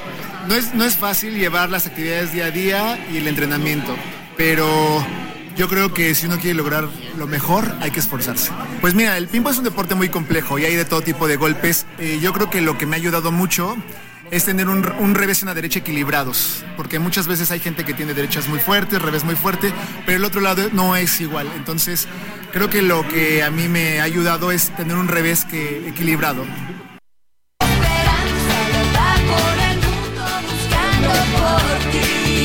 Bueno, y este campeonato mundial de ping pong continúa el día de hoy y mañana. Repito, allá en las instalaciones del Fronton México.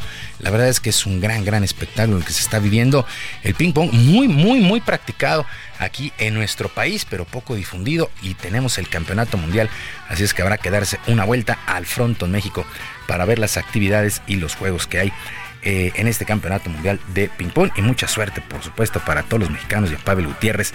Bueno, el español Rafael Nadal quedó eliminado, quedó eliminado la madrugada de este, de este viernes. Sí, caray. Estuve viendo ahí un rato el juego, sí. Muy buen duelo, muy buen duelo. Cayó ante el local australiano Jordan Thompson allá en Brisbane.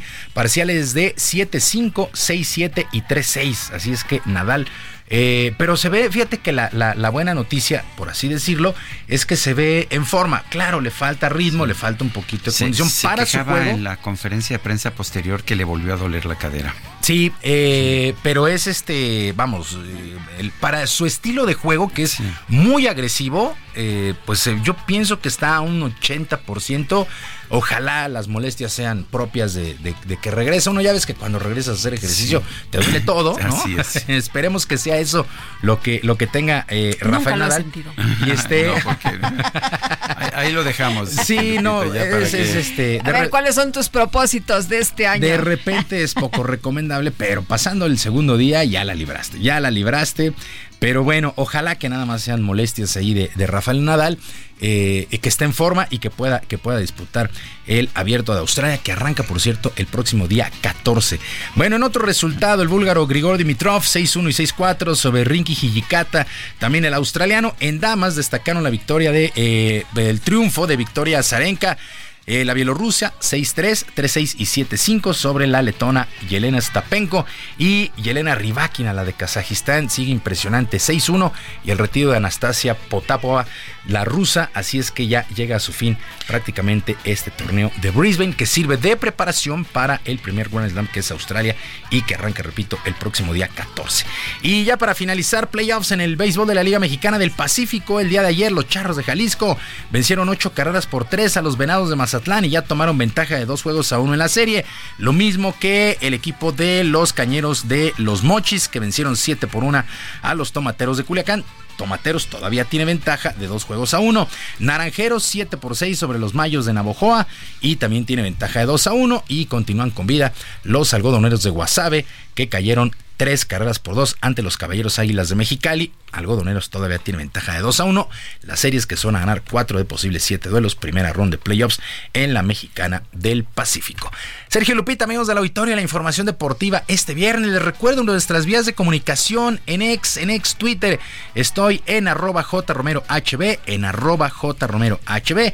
Además del barrio deportivo, el barrio deportivo de lunes a viernes a las 7 de la noche en el mundo del YouTube. Hoy, por supuesto, acompáñenos porque vamos a partir la rosca. A ver quién le toca los tamales. El próximo aquí dices que ya está definido, ¿no? Aquí ya, se, se definió tempranamente con este gol de penal.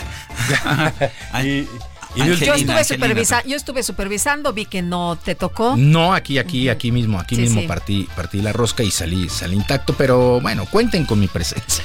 Muy bien. ¿Cuántos te anotamos? Eh, no, no, no. Angelina, a ver. No, no, hay que cargar la mano, no, no, yo soy este consciente, consciente Muy y, bien. no pasa absolutamente. Muchas gracias, mi querido Julio. Que tengan todos un extraordinario fin de semana y que por supuesto sus equipos ganen. Nosotros vamos a una pausa, ¿verdad? Pero sí, antes. rápidamente vamos a quiero agradecer a, a, a, Jorge Pedro y Óscar Ortiz de Pinedo por la rosca que nos hicieron llegar, también a Grupo Bimbo con el globo que nos hizo llegar también una rosca de Reyes. Son las 9.24, regresamos en un momento más.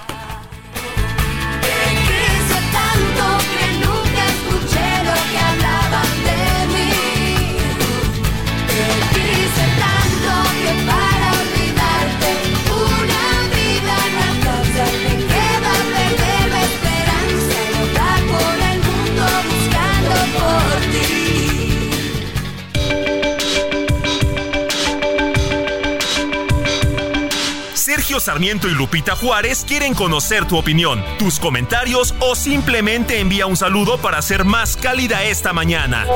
Envía tus mensajes al WhatsApp 55 20 10 96 47.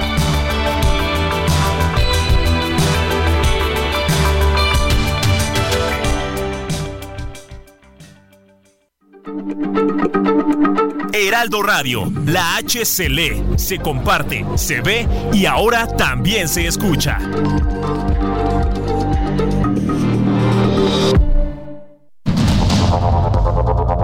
Continuamos con Sergio Sarmiento y Lupita Juárez por el Heraldo Radio.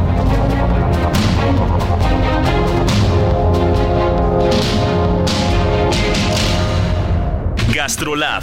Historia, recetas, materia prima y un sinfín de cosas que a todos nos interesan. Hola amigos del Heraldo Radio, soy el chef Israel Arechiga de Gastrolab y hoy vengo con una lasaña vegetariana espectacular que no tiene fallo. Los ingredientes, que son muchos pero no por ello compleja la receta, son 400 gramos de láminas de lasaña que vamos a poner a cocer y después vamos a sacar y enfriar. Una zanahoria en tiras, 200 gramos de espinacas, únicamente la hoja, dos calabacines en tira, puede ser una calabaza italiana o incluso si tienen alguna verdura como chayote también puede funcionar. 200 gramos de queso manchego, aceite de oliva, sal y pimienta y para la salsa, 4 jitomates, medio pimiento morrón rojo, que si lo ponen a tatemar y después lo pelan, sabe mucho mejor. Media cebolla, dos dientes de ajo, un poquito de orégano, un poquito de comino, aceite de oliva y algunas hierbas o especias que quieran. Si tienen perejil seco, por ejemplo, orégano, no solo seco sino fresco, aquí sería al revés, o alguna semilla de cilantro, va a perfumar y le va a dar un toque muy particular a la salsa que estoy seguro que van a disfrutar.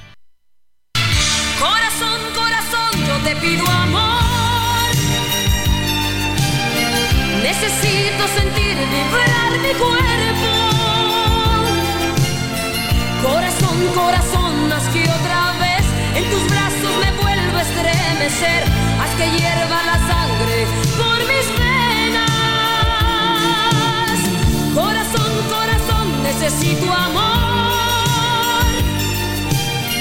Llévame a las estrellas. Otra más de las canciones de Yuri. Mañana cumple años, 60 años. Esta se llama Yo te pido amor. Y bueno, vámonos a los mensajes. Dice Justino Delgado, Sergio, recibo un cordial saludo, siempre sus comentarios acertados, me agrada el programa y cuide su salud. Bueno, esta tosecita que ha sido, creo que la peor de mi vida, ya llevo un buen rato con, con la tos, pero afortunadamente sigue bajando, nada más que paso a paso, es una bronquitis, me dicen los médicos. Dice otra persona, buen día, Lupita Juárez y señor Sergio. Mi señor padre cuenta que en Coatepec, Veracruz, en la década de los 50, los Reyes Magos le dejaban un trompo y un valero envuelto en periódico y con eso él era feliz. Saludos cordiales, el teacher Héctor Contreras desde Catepec. No, ahora piden un Xbox o por lo menos. Bueno, pues los tiempos han cambiado, ¿no? Sí. Se han ido ajustando y me acuerdo que pues antes pedías a lo mejor una bici, a lo mejor, eh, no sé, algo poco menos tecnológico y ahora, bueno, pues hay que hacerle una combinación. Eh, y nos dice otra persona de nuestro auditorio, Sergio Lupita, muy buen día, mi nombre es Ubaldo Morante y los saludo desde Iztapalapa. Quiero agradecer a ustedes la manera de transmitir las noticias sin amarillismo. Muchas gracias, don Ubaldo. Es usted muy amable y gracias por escucharnos. Son las 9 de la mañana con 35 minutos. Starsky y Hodge.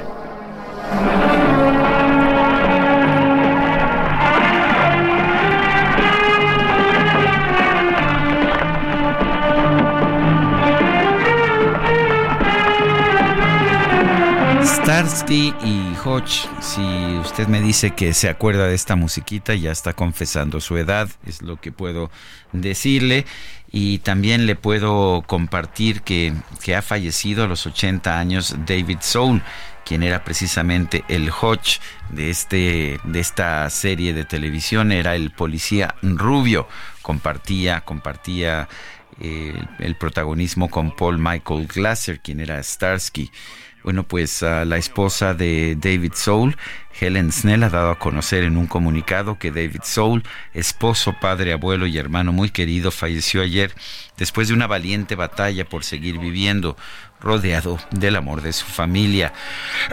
recuerda, recuerda a Helen Snell que David Soul, cuyo nombre real era David Richard Solberg, compartió muchos regalos extraordinarios con el mundo como actor, cantante, narrador de historias, artista creativo y querido amigo. Su sonrisa, risa y pasión por la vida serán recordados por todas las vidas que tocó, es lo que concluye el comunicado difundido por la viuda Helen Snell. Starsky y Hodge fue pues una exitosa serie de televisión allá en la cadena estadounidense ABC entre 1975 y 1979 tuvo mucho éxito también aquí en nuestro país, en México. Y Bernie Hamilton. Bueno, y vámonos, vámonos con otros temas también importantes. Esta mañana el Día de Reyes se celebra cada 6 de enero en varios países, pero ¿cuál, eh, ¿cuál es el origen de esta tradición? Vamos a platicar y me da mucho gusto saludar esta mañana a Alejandro Rosas, historiador. Alejandro, ¿cómo estás? Un abrazo, muy buen año. ¿Qué tal? Buenos días, un abrazo, Lupita, un abrazo, Sergio. Hola, Alejandro. Que venga un gran 2024, sobre todo con salud. Ya de lo demás nos preocuparemos. Efectivamente, tienes toda la razón. Oye, mientras tanto, pues a seguir con los festejos, ¿no? Eh, y tú que eres una persona que sabe mucho de estos temas, pues cuéntanos cuál es el origen de esta tradición. Mira, eh, el origen es verdaderamente remoto. Eh, la primera vez que se menciona a los reyes dentro de toda la, eh, la idea de, del cristianismo, la religión, es en el Evangelio de San Mateo. Eh, ahí es donde se menciona que unos magos fueron a adorar al rey de los judíos, ¿no?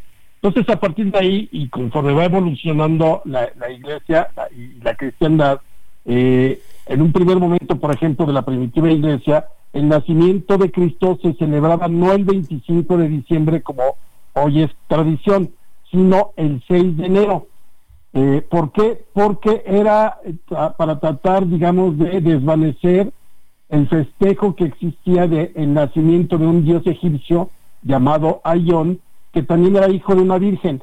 Entonces, pues obviamente conforme se va eh, desarrollando el cristianismo, pues la idea era establecer que Cristo era el, hijo de Dios y el único Dios, ¿no? Va pasando el tiempo y es Constantino quien decide que eh, mejor una fecha de nacimiento de Cristo, que es el 25 de diciembre, y luego eh, la adoración de los reyes el 6 de enero. En un principio además no se sabe si eran tres o si eran doce, hay quienes dicen, sobre todo en los evangelios apócrifos, dicen que eran doce, pero eh, a partir de que solo siempre se habla de tres regalos, incienso, oro y mirra, es que se asumen que eran tres, pero eso también es muy variable de acuerdo a las interpretaciones.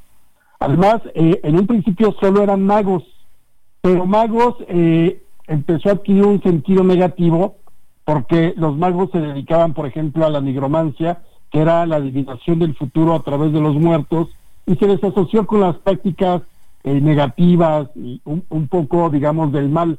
Entonces, los magos, eh, o el significado de magos cambió por el de sabios. Entonces, cuando te decimos los reyes magos, no es porque hagan magia, sino por su sabiduría.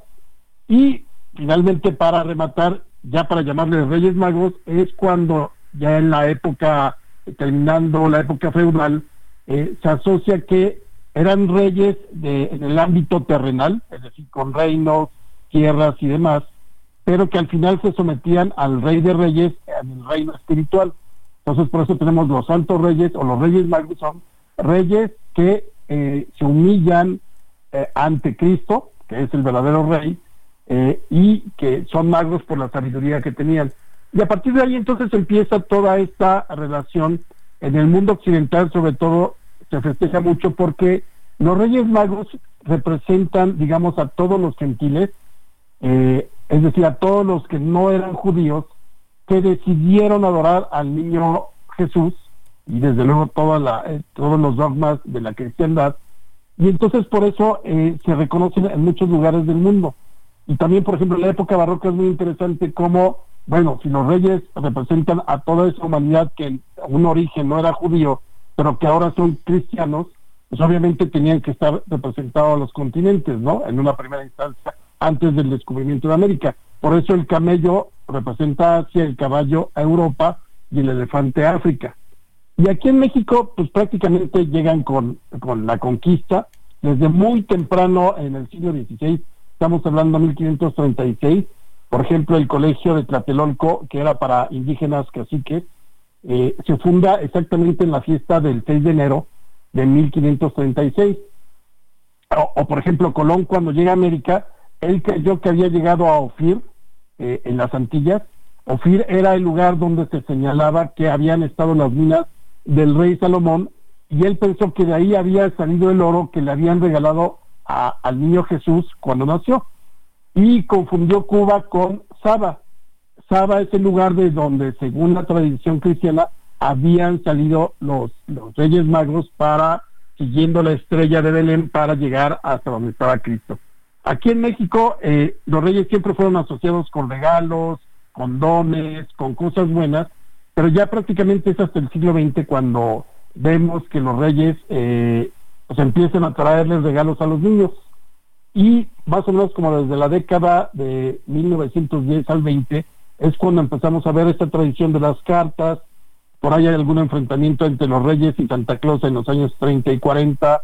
Pero también hay que decirlo, los reyes no llegaban a toda la república. Yo no sé si ustedes, si ustedes sí, los reyes. En Zacatecas no, no era muy tradicional, así como aquí en la Ciudad de México que, que los reyes se vuelven locos para encontrar los juguetes, no. Fíjate que mi mamá también, eh, ella es, de Zacatecas y contaba que allá era el niño Dios. Sí, allá es el niño Dios. Eh, en otros lugares, pues llega Santa Claus y el niño Dios o Santa Claus y los reyes, pero esto es como muy del centro del país. Sin embargo, eh, la gran celebración eh, de los reyes, que es la, fiesta de la Epifanía, eh, como se le conoce, o la adoración de los reyes, es el 6 de enero. La partida de rosca tendría que ser mañana. Hoy ya pues, prácticamente en redes sociales toda la semana todo el mundo ha presumido partir rosca, es más desde hace como un mes. Pero la mera fiesta cuando partes y que sale, no el mono de la rosca, esa, es una cosa muy curiosa, el mono de la rosca no, e, ese niño representa eh, eh, al niño Jesús y por eso lo visten para el 2 de febrero que es la fiesta de la Candelaria. Pero digamos si, nos apegamos a lo estrictamente tradicional la partida de la rosca tendría que ser el 6 de enero es decir ya una vez que llegaron los reyes que dejaron sus regalos y para celebrarlos es la partida de rosca y si te toca el niño Jesús, no el mono, pues ya tendrás que pagar eh, lo- los tamales, ¿no? Pero es una tradición que además en México y en la Ciudad de México era por muchas décadas fue tradicional que tú pudieras irte a retratar con los Santos Reyes o los Reyes Magos a la Alameda Central. Y desde hace como unos 15 años aproximadamente, quizá un poco más, los eh, quitaron de ahí, que era tradicional, estoy hablando desde los años 50, podías ir a, a ver a los Reyes a la Alameda Central de la Ciudad de México o a Santa Claus, y ahora los trasladaron eh, al, a la Plaza de la República, entonces si uno quiere conocer a Melchor, Gaspar o Baltasar, tiene que ir a la Plaza de la República y ahí todavía en estos días uno se puede retratar con los Reyes Magos. En la Plaza de la República, ¿ya no es en la Alameda entonces? No, Sergio, desde... Desde que cerraron, ¿verdad? Para la Alameda. Yo creo que unos, fácilmente unos 12 años. Híjole. Un poquito más, y era súper tradicional, ¿no? Sí, así es. Pues era padrísimo, ¿no? Porque ibas a la verbena, al globo, a la foto. Era una gran fiesta. Era una, era una de las grandes últimas fiestas de, que con el cual eh, terminaba la temporada propiamente eh, navideña invernal, pero se los llevaron a, a la Alameda. Y de hecho por ahí hay fotos, es muy interesante cómo en algún momento de nuestra historia, digamos, política, social, hace algunos años se unieron Santa Claus y los Reyes Magos para ir a protestar, y allí están las imágenes, frente a la jefatura de gobierno porque pues les habían quitado de, la Alameda y los mandaron a la Plaza de la República. Muy bien, pues Alejandro, muchas gracias por platicar con nosotros como siempre. Nosotros no cerramos con el Guadalupe Reyes, cerramos con el Guadalupe Juárez, ahí que te andaremos Sí, es un molestando. más prolongado. Es un poco más prolongado, pero te, te andaremos ah, bien. molestando para hablar Bueno, de pues- Don Benito. Juárez también celebraba a la Virgen, lo permitió en las leyes de reforma, pero si quieren de eso hablamos cuando llegue San Benito. O cua- sí, cua- cuando cerremos el puente Guadalupe Juárez que, que nos caracteriza. Me sumo a ese puente. Me parece bien. Muy bien, muchas gracias. Un abrazo, Alejandro. Abrazo y felicidades. Hasta luego. Muchas gracias, igualmente. Bueno, ya, mientras tanto, allá en Quintana Roo, la gobernadora Mara Lezama firmó convenios para fortalecer las zonas turísticas. El gobierno del estado, junto con la Secretaría de Hacienda y la Secretaría de Gobernación, trabaja en fortalecer el mantenimiento y operación de las zonas turísticas, fuente de empleo e ingresos para miles de trabajadores. La gobernadora Mara Lezama Espinosa suscribió cuatro convenios para fortalecer la infraestructura turística del Centro Integralmente Planeado de Cancún y el Proyecto Turístico Integral de Cozumel. Estos proyectos van a beneficiar a estos destinos con una estrategia de modernización y embellecimiento de las áreas turísticas más importantes. Participaron como testigos de la firma la secretaria de Gobernación, Luisa María Alcalde Luján, el subsecretario de Egresos, Juan Pablo de Botón, y el gobernador de Baja California Sur, Víctor Manuel Castro Cosío. Con la firma de estos documentos se oficializa el trabajo para elevar la competitividad de los puntos turísticos que en su momento operó y mantuvo Fonatur para que sean transferidos al gobierno del estado de Quintana Roo bajo la estrategia de recuperación, modernización y mejora que va a aplicar la gobernadora. La estrategia expuesta por la gobernadora Lezama contempla un aumento de la inversión para modernizar y mejorar los servicios, así como embellecer en las festividades las áreas más emblemáticas de la zona hotelera y la marina de Cozumel. Bueno, y durante la tarde de este jueves se registraron decenas de asaltos a tiendas de abarrotes en la ciudad de Villahermosa, Tabasco. Armando de la Rosa, nos tienes toda la información. Adelante.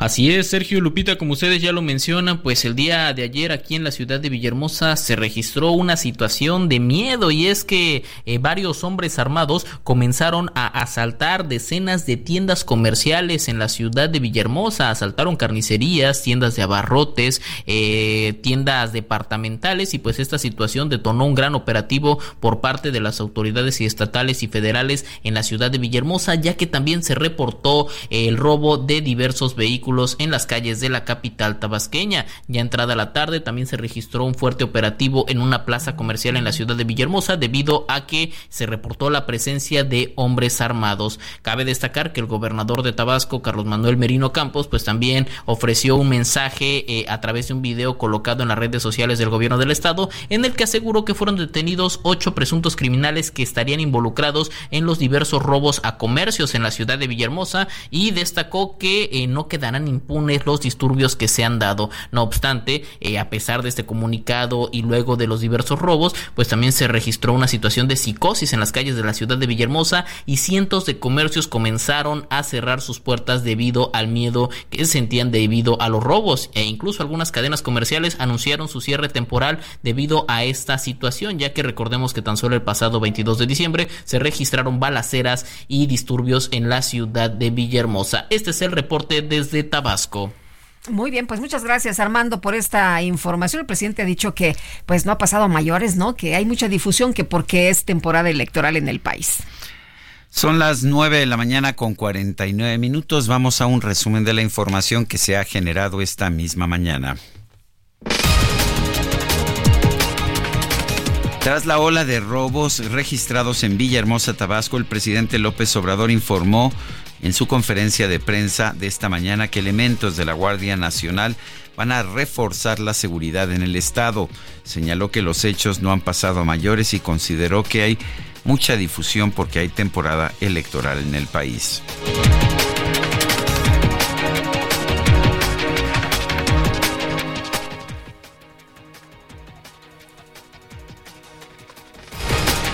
Bueno, y el presidente López Obrador aseguró que en la temporada Guadalupe Reyes bajó la violencia, bajó la violencia, es lo que dice el presidente en México. Resaltó que existe un promedio de 60 homicidios diarios cuando el promedio nacional es de 80.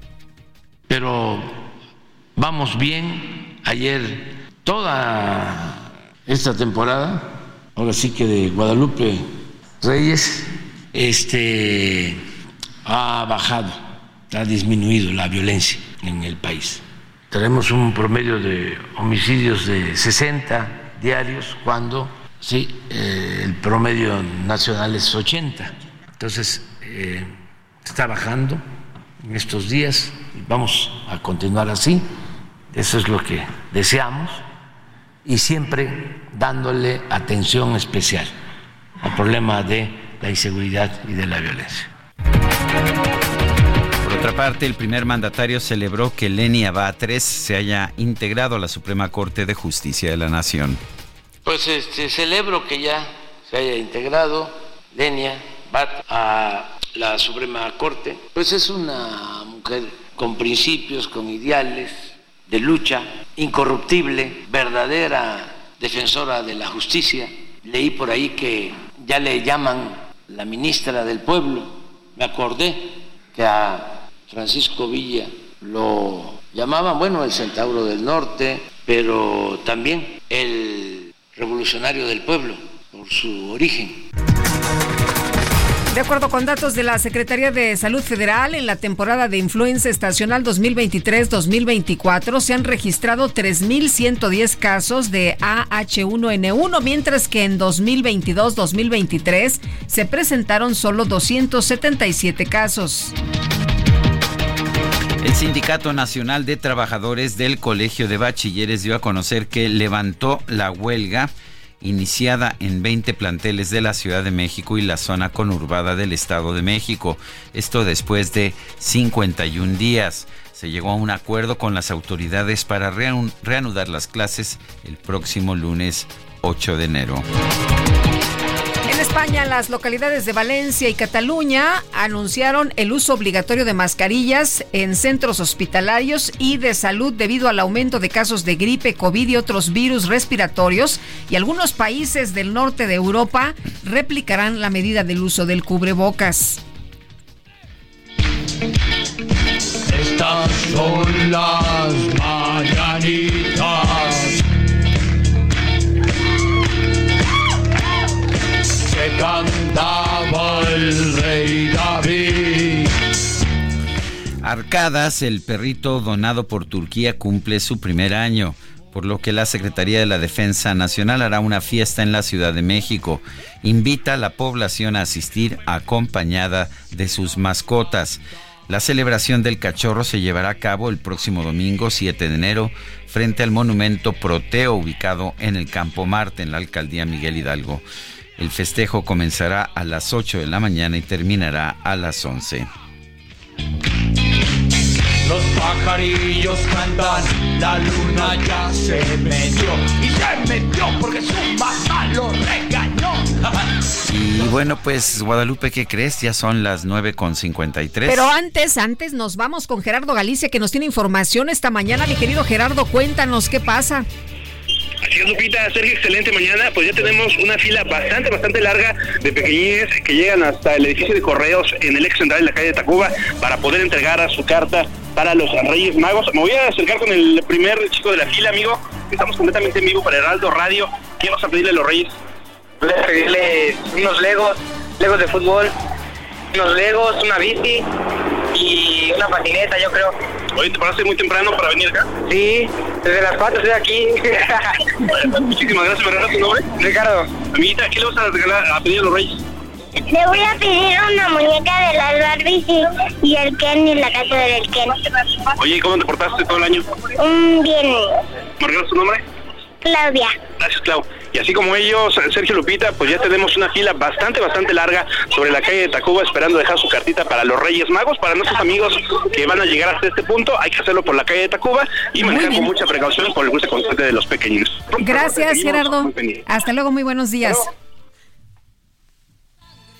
Hasta mañana, hasta el lunes, gracias de todo corazón. Pásenla bien. Necesito amor. Estrellas, llévame. Heraldo Media Group presentó Sergio Sarmiento y Lupita Juárez.